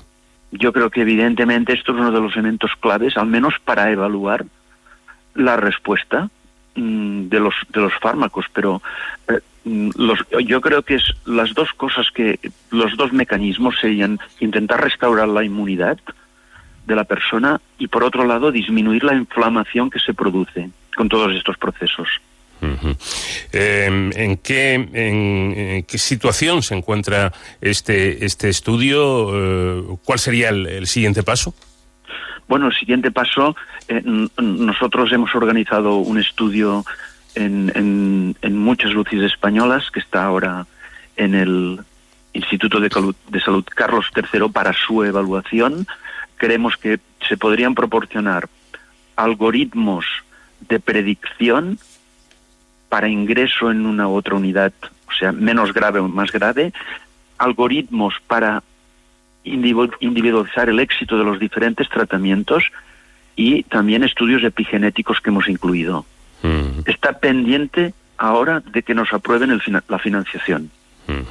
Eh, quiere decirse que esto puede dilatarse todavía en el, en el tiempo, ¿no? Bueno, no crea, porque eh, los datos se pueden recoger, eh, de hecho ya estamos recogiendo datos desesperadamente y, se pueden hacer análisis interinos mm, aunque no esté terminado el estudio. están, en cualquier caso, ustedes, los médicos, los, los investigadores, todo, toda, todos los profesionales que se dedican a esto, en una lucha, en una lucha constante y permanente contra el reloj, ¿no?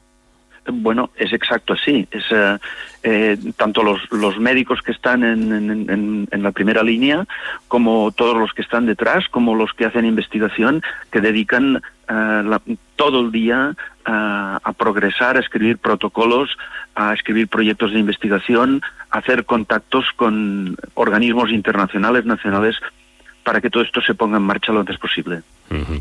Eh, claro, esto, fíjese, estoy pensando, eh, por mi experiencia ya de muchos años tratando con, gente como usted y con investigadores, que esto em, va en contra, digamos, del, sistema de trabajo de un científico, de un investigador, ¿no? Donde se toma el tiempo necesario, no, no, no, no está eh, marcado por el estrés. Eso es todo lo contrario, quizá porque sea, permítame la expresión, investigación de guerra, ¿no?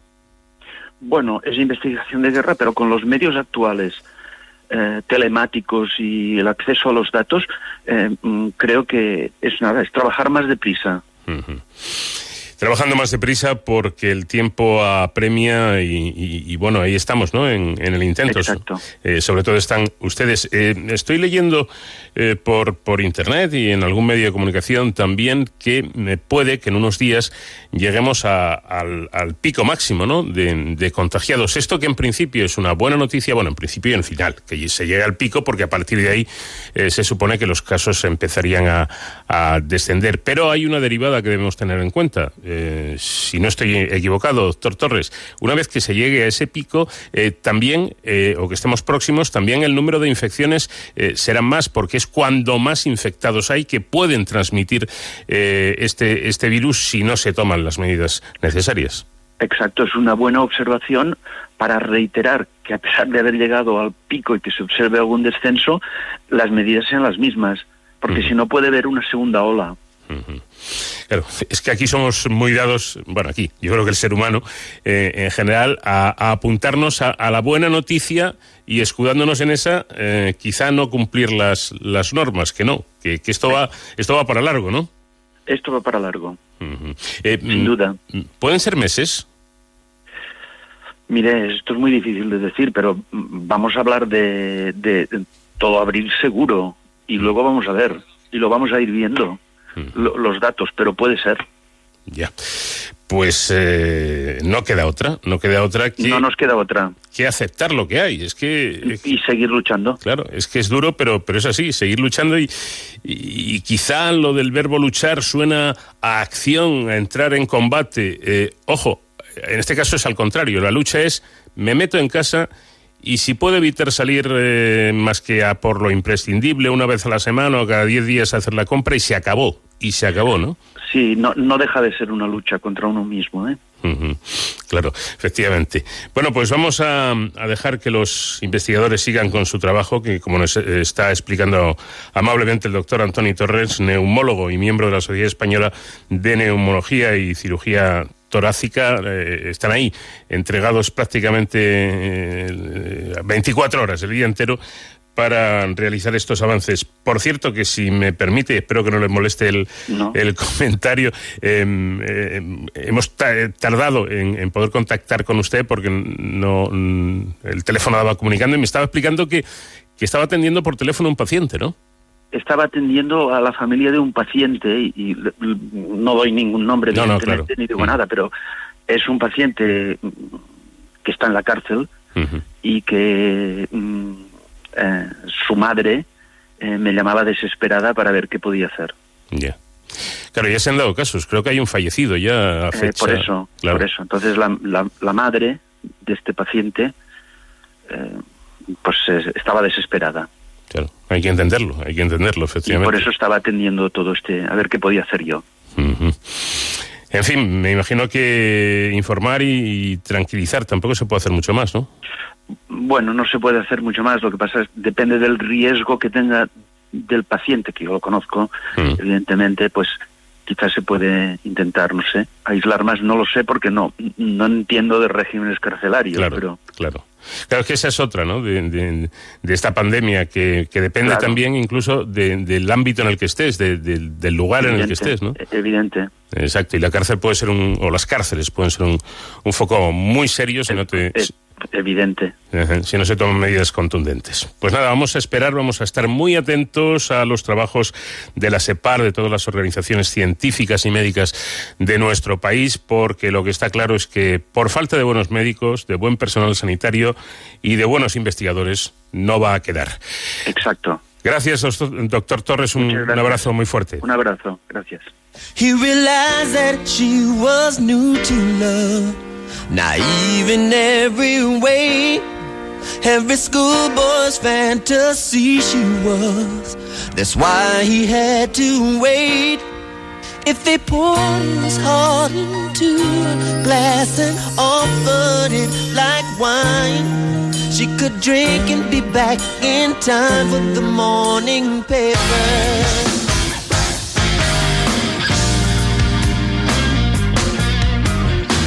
Take a walk down the ocean side. Make a wish on every wave. They could find a carousel and ride, or kiss in every cave. They could contemplate the entire universe, or just one star. Oh, just how far was a walk for the morning papers?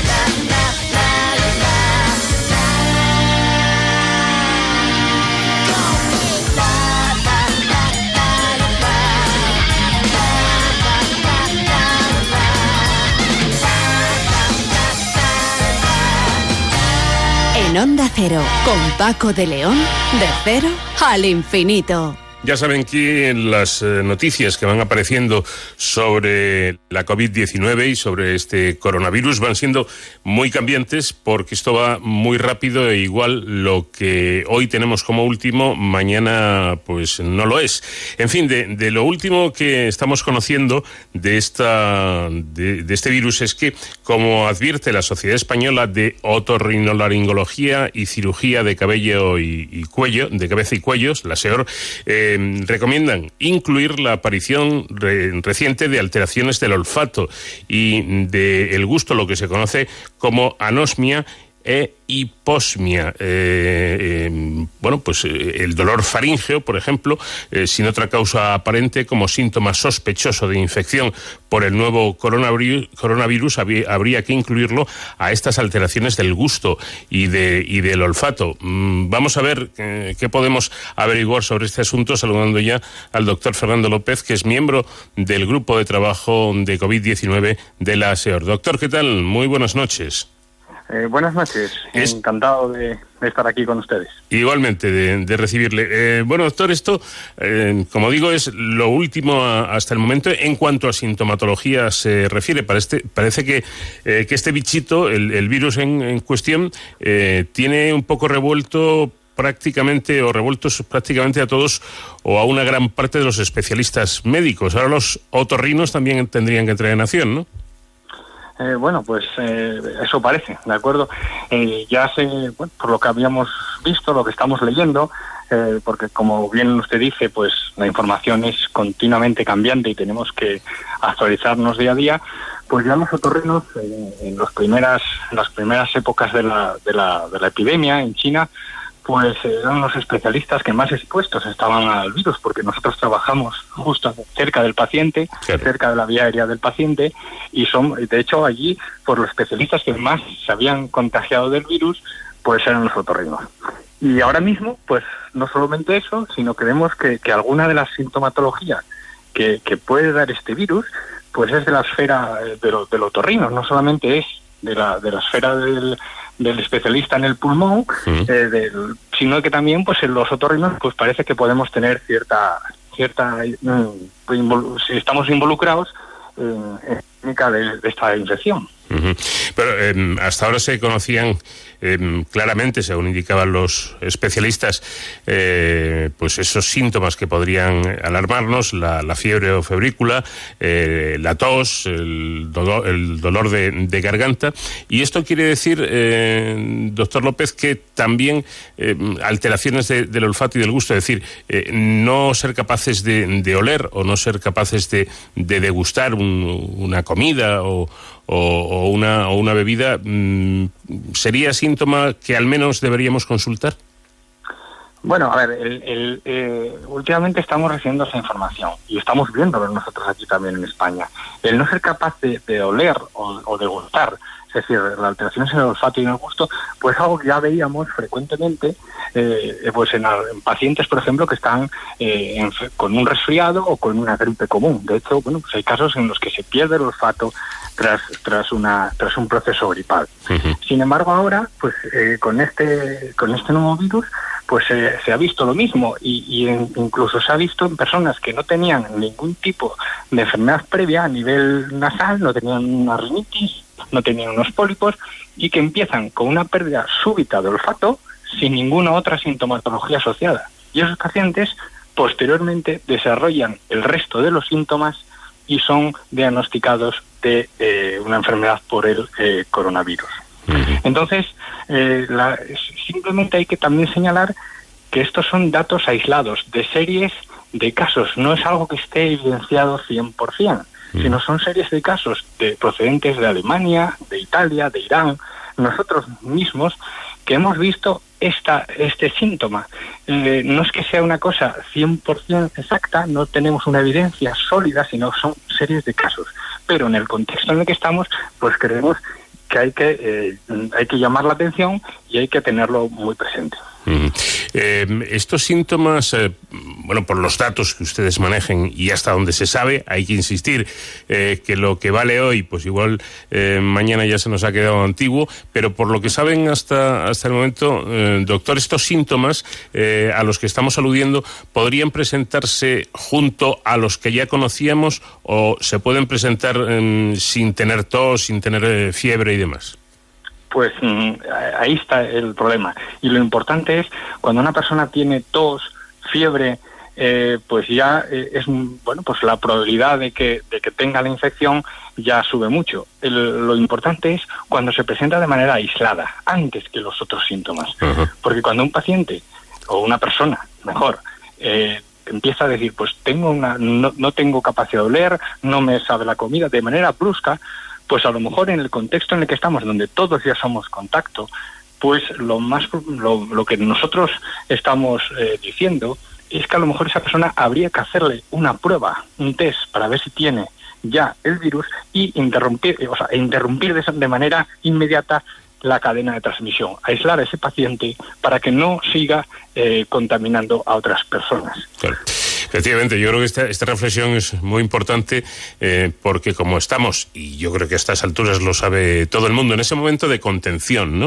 Eh, eh, hombre, pensar en uno mismo, porque, porque la enfermedad hay que tratar de, de evitarla, y pensar en, los contagios que, que, podemos hacer si efectivamente tenemos el dichoso coronavirus. O sea que no es solo protegerse uno mismo, sino si aparecen estos síntomas, me parece bastante sensato lo que está diciendo el doctor López, ¿no? Ojo, ojo, no, no, no vaya a ser que tengamos aquí un, un foco de, infección y no lo sepamos.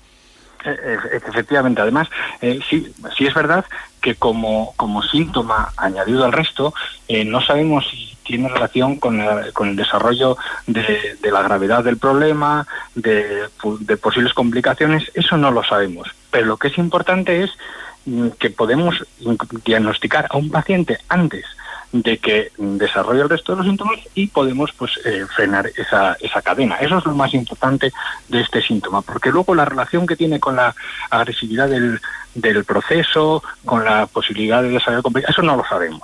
Eso no sabemos si este síntoma mm, es, es signo de que de que la infección va a ser más más complicada.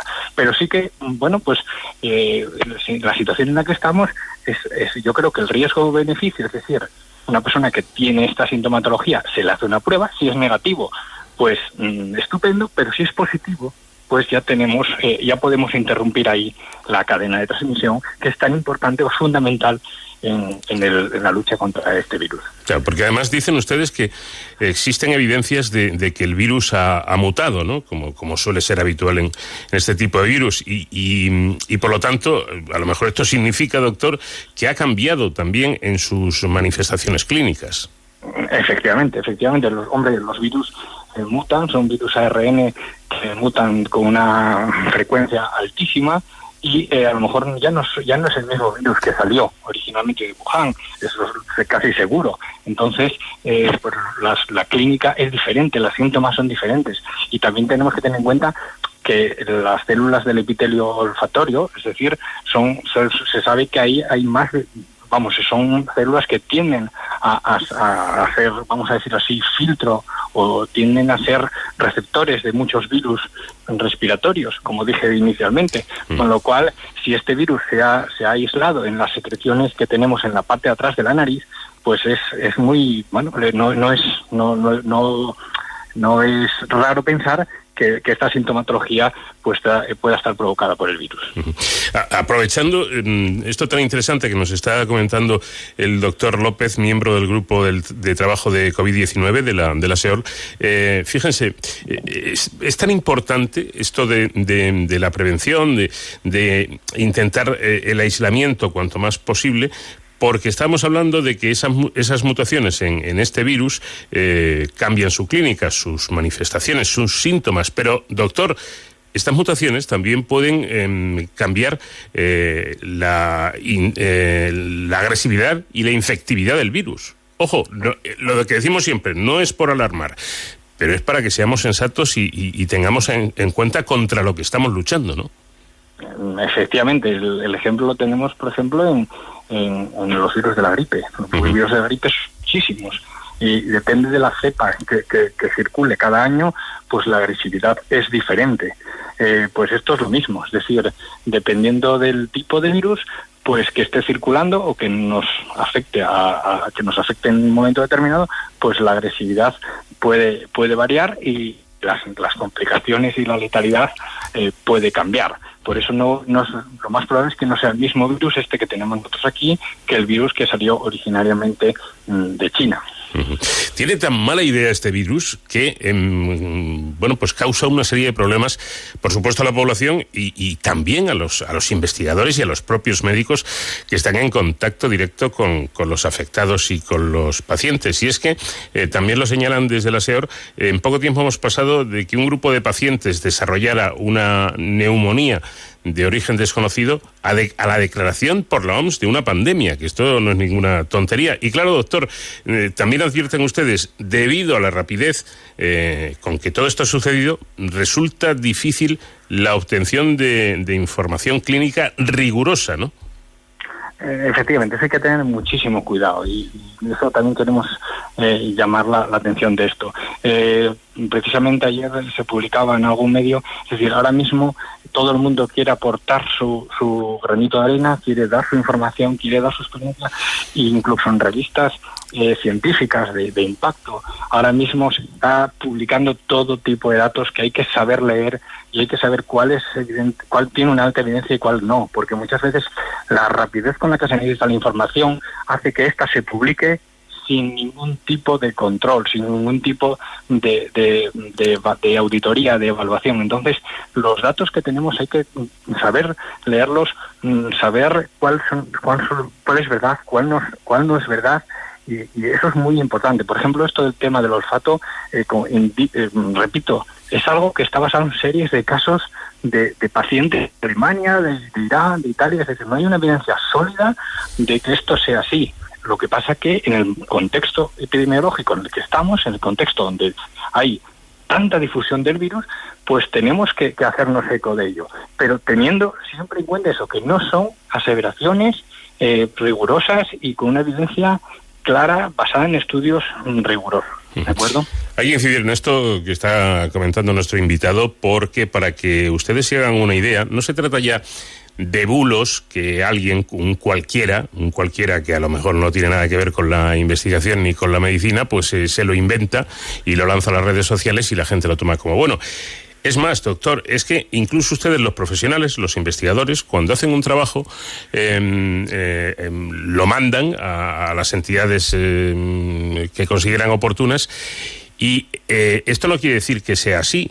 Es decir, que hay, una, eh, hay un trabajo preliminar que a lo mejor luego las personas que lo tienen que, que evaluar consideran que no es válido porque no tiene una evidencia científica suficiente y está hecho por profesionales. ¿eh?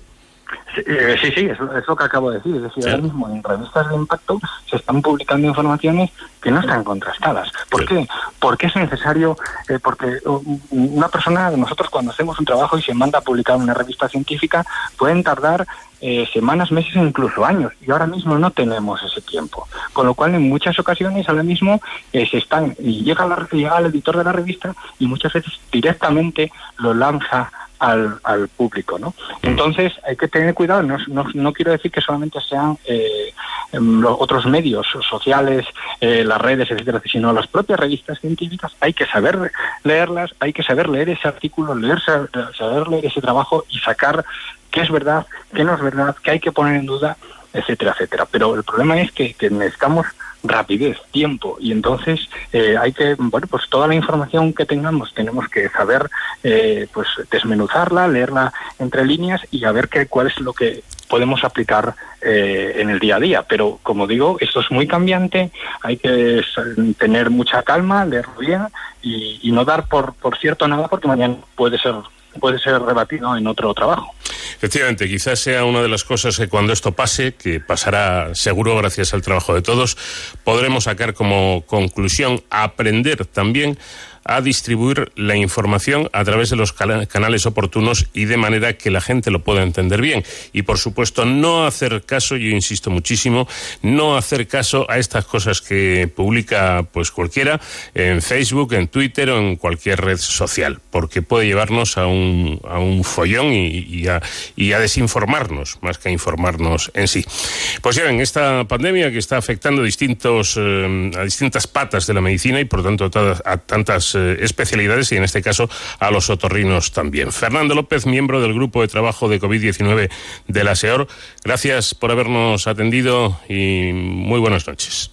Muchas gracias a ustedes y bueno, mucho cuidado porque bueno, parece que esto es una, epidemia seria que, que no, no, que ha venido yo creo para quedarse, pero bueno, entre todos y con el trabajo de todos pues intentaremos eh, vencerla y bueno, pues salir adelante una vez más. Muchas gracias a ustedes de nuevo. De cero al infinito.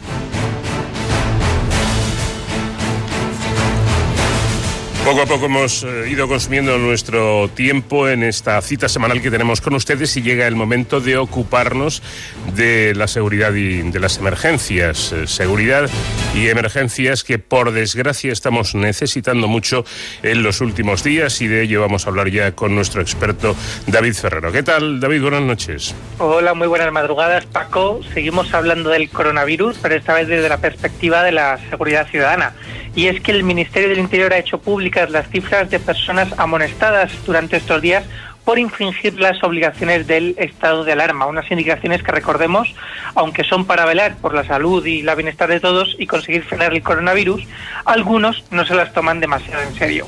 Y ojo con las cifras, porque desde que se decretó el estado de alarma se han detenido a más de mil personas en España y se han interpuesto más de 123.000 denuncias, sobre todo a personas pues que estaban incumpliendo el mandato de quedarse en casa. Una restricción que recordemos Paco es de obligado cumplimiento, salvo en excepciones muy muy justificadas. Bueno, pues quienes tienen el encargo de hacer cumplir la ley son, como no podía ser de otra manera, las fuerzas y cuerpos de seguridad del Estado, eh, de las comunidades autónomas y de los ayuntamientos, auxiliados esta vez por también efectivos de las Fuerzas Armadas. Y hoy queríamos conocer de primera mano, eh, de cerca, la perspectiva de lo que ocurre en las calles con los profesionales que lo están viviendo en primera persona, velando por que se cumplan estas medidas. Hoy, eh, de Cero al Infinito, en esta sección que llamamos Héroes sin capa, nos acompaña José Medina, que es jefe de la Policía Local de Sevilla. Muy buenas noches y bienvenido. Buenas noches, David. Bueno, me imagino, señor Medina, que estas semanas no están siendo nada fáciles para los agentes. Pues la verdad es que no. La verdad es que estamos doblegando esfuerzos y, y, haciendo, cumpliendo con nuestra obligación en definitiva. que no es fácil. La verdad es que no, pero bueno, nos ha tocado y lo hacemos con, con orgullo y con satisfacción, que lo tengan presente los ciudadanos. Bueno, jefe, eh, mm, David estaba dando los datos.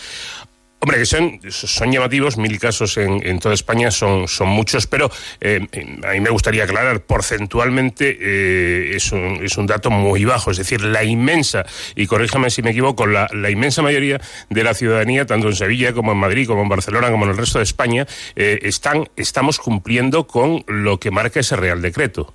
Efectivamente, la inmensa, la inmensa mayoría de los ciudadanos eh, cumplen a rajatabla con las obligaciones, la colaboración con las fuerzas y cuerpos de seguridad es exquisita y la verdad que si hay alguien que, que, que felicitar en esta situación es a los propios ciudadanos. ¿Y cuáles son las eh, principales infracciones que se están cometiendo desde que se decretó este estado de alarma? Pues mire, a mí me gustaría destacar una, una cuestión a la altura a la que estamos. Eh, nosotros eh, en Sevilla tuvimos, eh, dividimos las obligaciones que nos, que nos establece el Real Decreto en dos fases. Tuvimos una primera fase de implementación, con todo esto coordinado con la subdelegación de gobierno, en el que tuvimos una concentración de efectivos. Esa primera fase, lógicamente, fue más informativa, fue pedagógica, como nosotros la llamamos en régimen interno. Se estuvo explicando a los ciudadanos, a la población.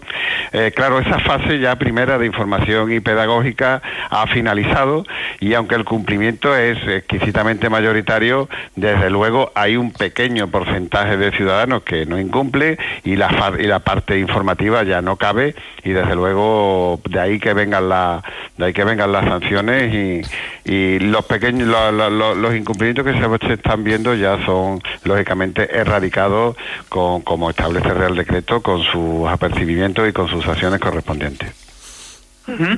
Eh, ¿De verdad no somos capaces eh, de quedarnos en casa cuando nos lo piden? ¿A qué cree usted que se debe que la gente pues se salta estas estas indicaciones? ¿A que no le damos la suficientemente importancia? No, no, mire, de, todo hay en la viña del Señor. ¿eh? El noventa y tantos por ciento lo entiende, lo comprende, cumple a rajatabla, pero luego hay un pequeño porcentaje de, de, los miles y de las millones de personas que somos, pues bueno, que no lo entienden, que no lo comprenden, que son insolidarios y lógicamente para ellos sí tienen todo el rigor de, nuestra intervención y de la Fuerza y Cuerpo de Seguridad. El Real Decreto eh, que establece el estado de alarma, lógicamente una sesión, una, una situación extraordinaria y, y tiene herramientas más que suficientes para que las obligaciones sean cumplidas de manera voluntaria o de manera coactiva.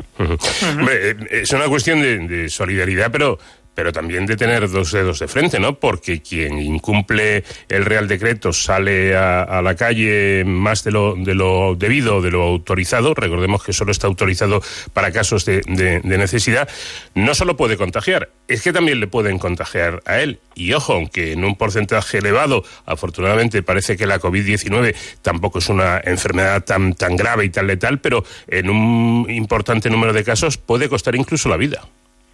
Efectivamente, es una enfermedad que no es grave, pero pero pero como tengas una complicación, tiene su y está en grupo de riesgo. Yo lo que quiero dejar constante es que este pequeño grupo de incumplidores pone en riesgo al resto de, de, toda la población, a todos los que somos, a todos los que estamos, todo y cada uno de nosotros, y ese esfuerzo tan enorme que estamos haciendo como sociedad no se puede ver truncado por esa minoría. Por eso somos rigurosos.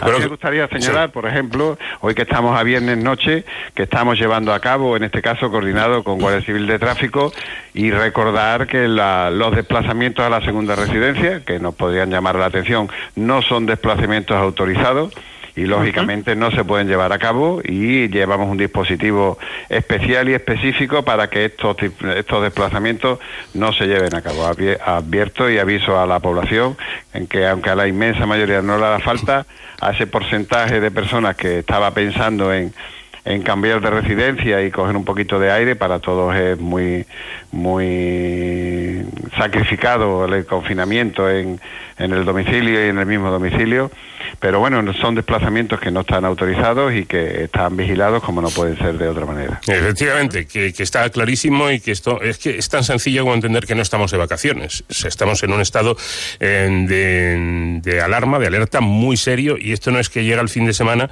y me voy a mi pueblo o me voy a la playa o me voy a la sierra. No, no, en casita, en casita. Y dicen, dicen jefe de policía de Sevilla que no hay mal que por bien no venga y en este caso parece que, bueno, pues puede que sea así, ¿no? Porque los delitos en su conjunto, no hablo de saltarse eh, el estado de alarma, sino de, los robos y todas estas cosas, parece que se han, se han reducido. Me imagino que ustedes, los policías locales, también lo notarán. Efectivamente, se han reducido el número y además los pocos que se cometen tienen una efectividad policial prácticamente del 100%. Mm. ¿Eh? ¿Eh? es cierto que además tenemos un gran apoyo porque los ciudadanos confinados son los que nos avisan de todos los incumplimientos, no solamente de los penales, sino también de las propias medidas que hay que, hay que tomar. Y, es decir, los insolidarios son avisados no porque haya policía, sino porque esta policía es avisado por los propios vecinos, que lo tengamos en cuenta también. Claro, le iba a decir que, que, ser caco en estos días eh, sería caco becario, ¿no? Porque efectivamente no solo están los policías de verdad, sino que yo creo que ahora, con ese confinamiento y como usted señalaba, cada vecino prácticamente es un policía. Efectivamente, así lo es. Eh, yo quiero destacar, por ejemplo, que montamos un dispositivo específico, eh, supongo que en todas las ciudades. El día de cobro de los pensionistas, que eh, tenía dos peculiaridades. Uno, que claro, que los abuelos, los mayores, pues tienen la costumbre de, de ir a cobrar en efectivo, en fin, hay, hay, que cambiar esa cultura, pero todo cuesta su trabajo. Entonces teníamos una, una doble obligación. Una, cuidar de que nuestros mayores, pues bueno, si fuese posible, que no saliesen, y aquellos que mantuvieran tuviesen todas las medidas de, de seguridad y de higiene con respecto a la alerta sanitaria y por otra darle una especial protección no vaya a ser que, que ese día pues tuviésemos algún disgusto. Yo creo que por lo menos el, el inicio lo hemos lo hemos salvado con satisfacción y, y, bueno, los datos los tiene el Cuerpo Nacional de Policía con el cual estamos en perfecta y constante coordinación, pero creo que no ha habido ni un solo robo de esos de esos ciudadanos que iban a cobrar suspensión, los que han ido a cobrar a la oficina, los que han ido al cajero y bueno, una- en una ciudad como Sevilla yo creo que es un dato de, de- de tener muy en cuenta. Desde luego, un buen dato entre tanta incertidumbre y tanta crisis que estamos viviendo en, en las últimas semanas, pues estos son buenos datos. También yo creo que conviene apuntar eh, sobre ese, esa figura ¿no? del ciudadano policía, entre comillas, que desde el balcón eh, vigila que no salga su vecino y demás, que también hay que tener en cuenta un poco la, empatía, ¿no? Eh, sabemos que a nivel general no se debe salir de casa, no se debe salir del domicilio, pero sí que hay casos específicos en los que eh, la gente no le queda otra y de hecho está así contemplado en el Real Decreto una serie de excepciones en las que puede salir, con lo cual yo creo que aunque la colaboración ciudadana es fundamental, ahora yo creo que incluso más que nunca, eh, pero sí que es verdad que ante un- una posible infracción de esas medidas, lo suyo es llamar a la policía, ¿no? No tomarnos la justicia por nuestra mano. No, efectivamente, y yo creo que en eso la inmensa mayoría lo está cumpliendo. Nos da aviso, nosotros tenemos un dispositivo de respuesta muy ampliado, muy coordinado con el Cuerpo Nacional de Policía y, también con Protección Civil y algunos de los tres niveles le garantizo que atiende esa llamada. Tenemos un servicio preventivo cada vez que hay una, una demanda, en fin, la, la, la, la puerta de los supermercados donde se está repartiendo comida, en fin, hay, hay una supervisión muy importante y nuestros ojos y nuestros oídos son las de todos los ciudadanos, que son las que se encargan, porque no olvidemos que esto es un éxito de todos y, y el que las incumple está yendo en contra de todo. Entonces, con, con, con tranquilidad, con mesura, que nos llamen a nosotros, que tendrán la, la respuesta adecuada, que yo creo que aunque a mí no me corresponde, creo que estamos cumpliendo en esa, en esa, en esa parte específica. Sí, efectivamente, porque eh, a mí Rambo me gusta mucho, pero en las películas, en la vida real, en la vida real, los a los héroes, profesionales. exacto, no tienen capa y, lo, y, confiamos en, en los profesionales que, que para eso están. José Medina, jefe de la Policía Local de Sevilla, eh, ¿cómo se protegen ustedes? Porque estamos eh, escuchando en las noticias en estos días eh, que mm, hay un número de infectados entre la Policía Nacional, Guardia Civil y policías locales,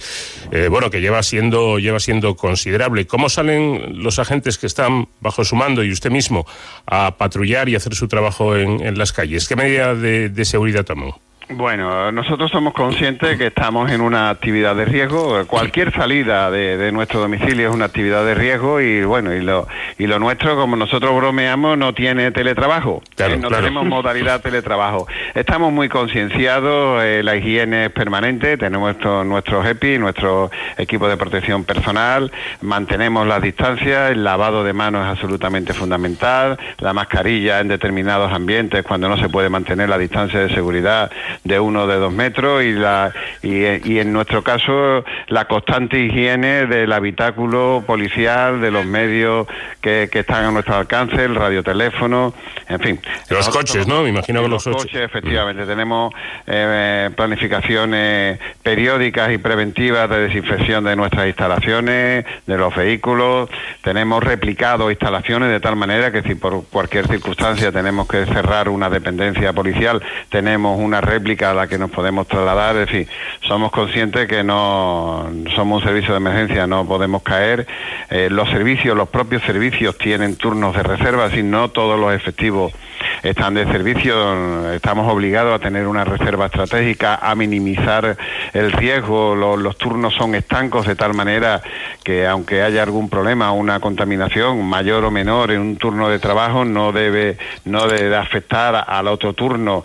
En fin, la verdad es que estamos tomando medidas, todos estamos aprendiendo de, de esta crisis y desde luego bajo la- las premisas y la coordinación del Gobierno de España, porque el Estado de Alarma eh, nos obliga a que la directriz la lleve el Gobierno de España y en el caso de, de Sevilla, concretamente el subdelegado del Gobierno, nos marca las directrices y nosotros con, con, con total rigurosidad y satisfacción las vamos cumpliendo. José Medina, jefe de la Policía Local de Sevilla, muchas gracias por atendernos, por acercarnos la realidad policial de estos días. Siempre me gusta recordar que quizás los policías locales son las figuras más cercanas a la ciudadanía en cuanto a su protección se refiere.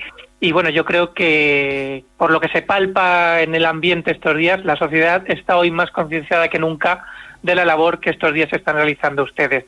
De verdad que enhorabuena a usted, a sus agentes y a todos los cuerpos policiales por la labor que están realizando. Muchas gracias. Lo traslado a la plantilla. Merecidamente además. Bueno, pues las palabras de José Medina, jefe de la Policía Local de Sevilla, como representación de la Policía Local, de cualquier policía local, no solo de las grandes ciudades, sino incluso de, lo, de los pueblos de, España, de, de, todo nuestro país, que además se unen junto a Policía Nacional, junto a bomberos, junto al SAMUR, eh, en esa hora que es las 8 de la tarde en que los ciudadanos salimos a aplaudir y nuestros policías y nuestros miembros de los cuerpos de, emergencias eh, ponen las sirenas. Eh, aplauden ellos a los ciudadanos, David, cosa que a mí, que ya lo, lo vengo viendo varios días, eh, me sigue emocionando cada vez que lo veo. ¿eh? Desde luego es emocionante y yo creo que refleja muy bien lo que nos decía José Medina y es que esto es cosa de todos y que a este virus o lo paramos todos juntos o no lo vamos a poder parar. Pues nada, mmm, veremos cómo pasa la semana, veremos qué, qué, datos va ofreciendo el gobierno, esperemos que cada vez vayan siendo mejores y la próxima semana en Héroes sin capa más. Gracias David, un abrazo. Un abrazo Paco, hasta la semana que viene. En Onda Cero, de cero al infinito. Año 1882. Durante la Guerra de Secesión de los Estados Unidos entre los ejércitos confederado y de la Unión, un capitán unionista, Robert Ely, estaba a cargo de sus hombres cerca de la localidad de Harrison Landing, en Virginia, teniendo frente a ellos a los confederados. Al caer la noche, Eli escuchó los quejidos de un soldado malherido en pleno campo de batalla. Sin saber si se trataba de uno de sus soldados o del enemigo, decidió arriesgar su vida y traer al herido para que su médico de campaña pudiera atenderlo.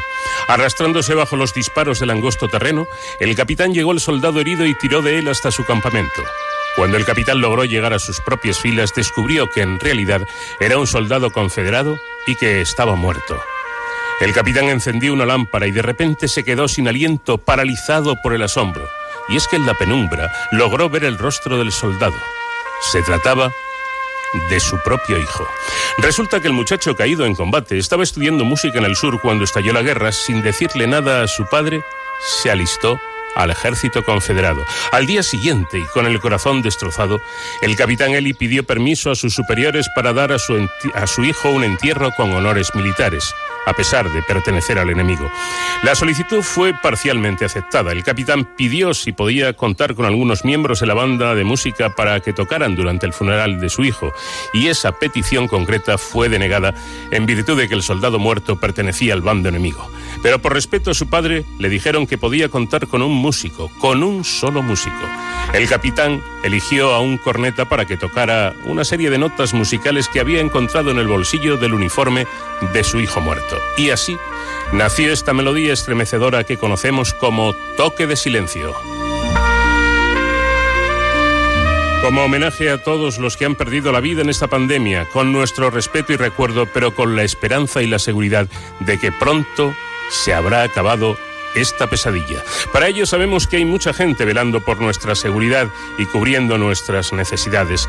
Esta es una guerra que cuenta con un gran ejército formado por toda la sociedad de todas las ciudades, de todos los pueblos, de todos los países del mundo. Y cada soldado de este inmenso ejército sin bandos de ningún tipo, sabe, sabemos, cuál es nuestro papel y cuál es nuestra trinchera, porque hoy la primera línea de combate no es solo la vanguardia, sino también la retaguardia.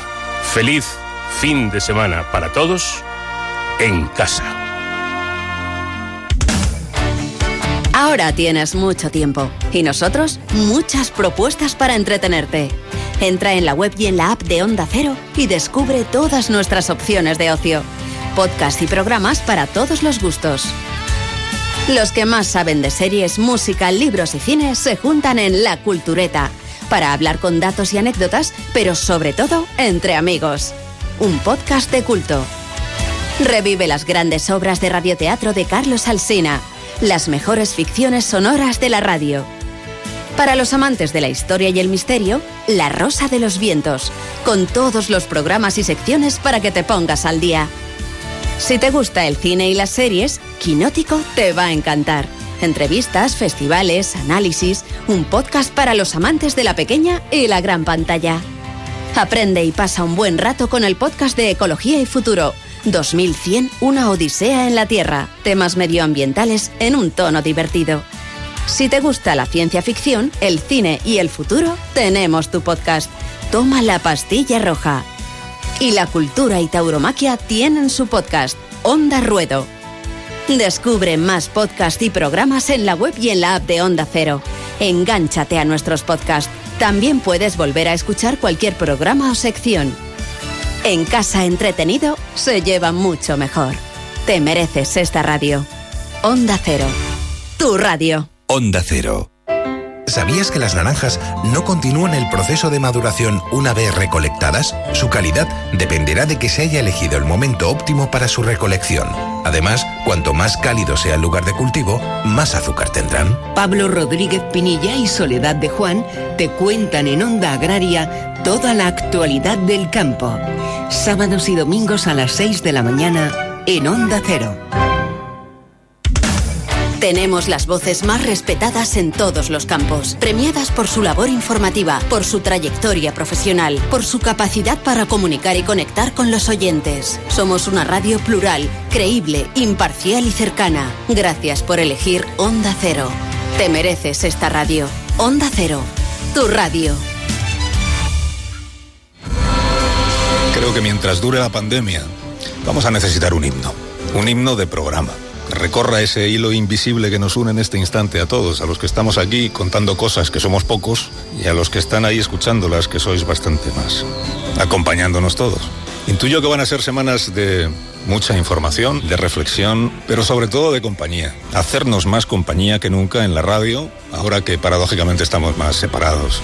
Necesitamos un himno que nos haga creer que el cielo es siempre azul y que el sol brilla alegremente, que todo está tranquilo, que los ancianos están bien y que los jóvenes tienen la oportunidad de crecer deprisa. No se corte y súmese cada mañana al coro.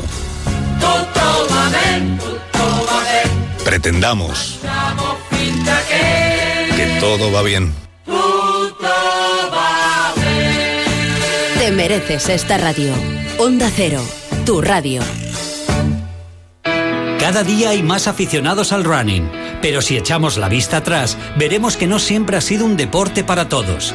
De hecho, hasta 1967 ninguna mujer había participado en una maratón. Catherine Switzer fue la primera mujer que corrió de forma oficial la maratón de Boston, carrera en la que hasta el momento solo participaban hombres. Con el número 261 en su dorsal, llegó a la meta rompiendo la barrera del género en una de las maratones más importantes del mundo. Deportistas que hacen historia. Escucha cada noche en el transistor las voces que marcan la actualidad deportiva con José Ramón de la Morena. Onda Cero. Facebook, Twitter, YouTube. Hay más de un medio para que nos sigas. ¿Cuál te gusta más? Onda Cero es la radio que siempre va contigo, porque estamos en las redes sociales para que nos sigas, para que opines, para que compartas noticias. OndaCero.es. Más y mejor. ¿Sobreviviríamos si viajáramos en el tiempo al pasado o al futuro? ¿Tenemos tecnología para habitar otros planetas? ¿OVNIs? ¿Extraterrestres? ¿Cuáles son las posibles explicaciones para estos fenómenos? Tal vez hemos visto demasiadas películas. Si tú también te haces estas preguntas, te invito a que te sumes a este viaje radiofónico. Toma la pastilla roja, el podcast de ciencia ficción, cine y futuro de Onda Cero.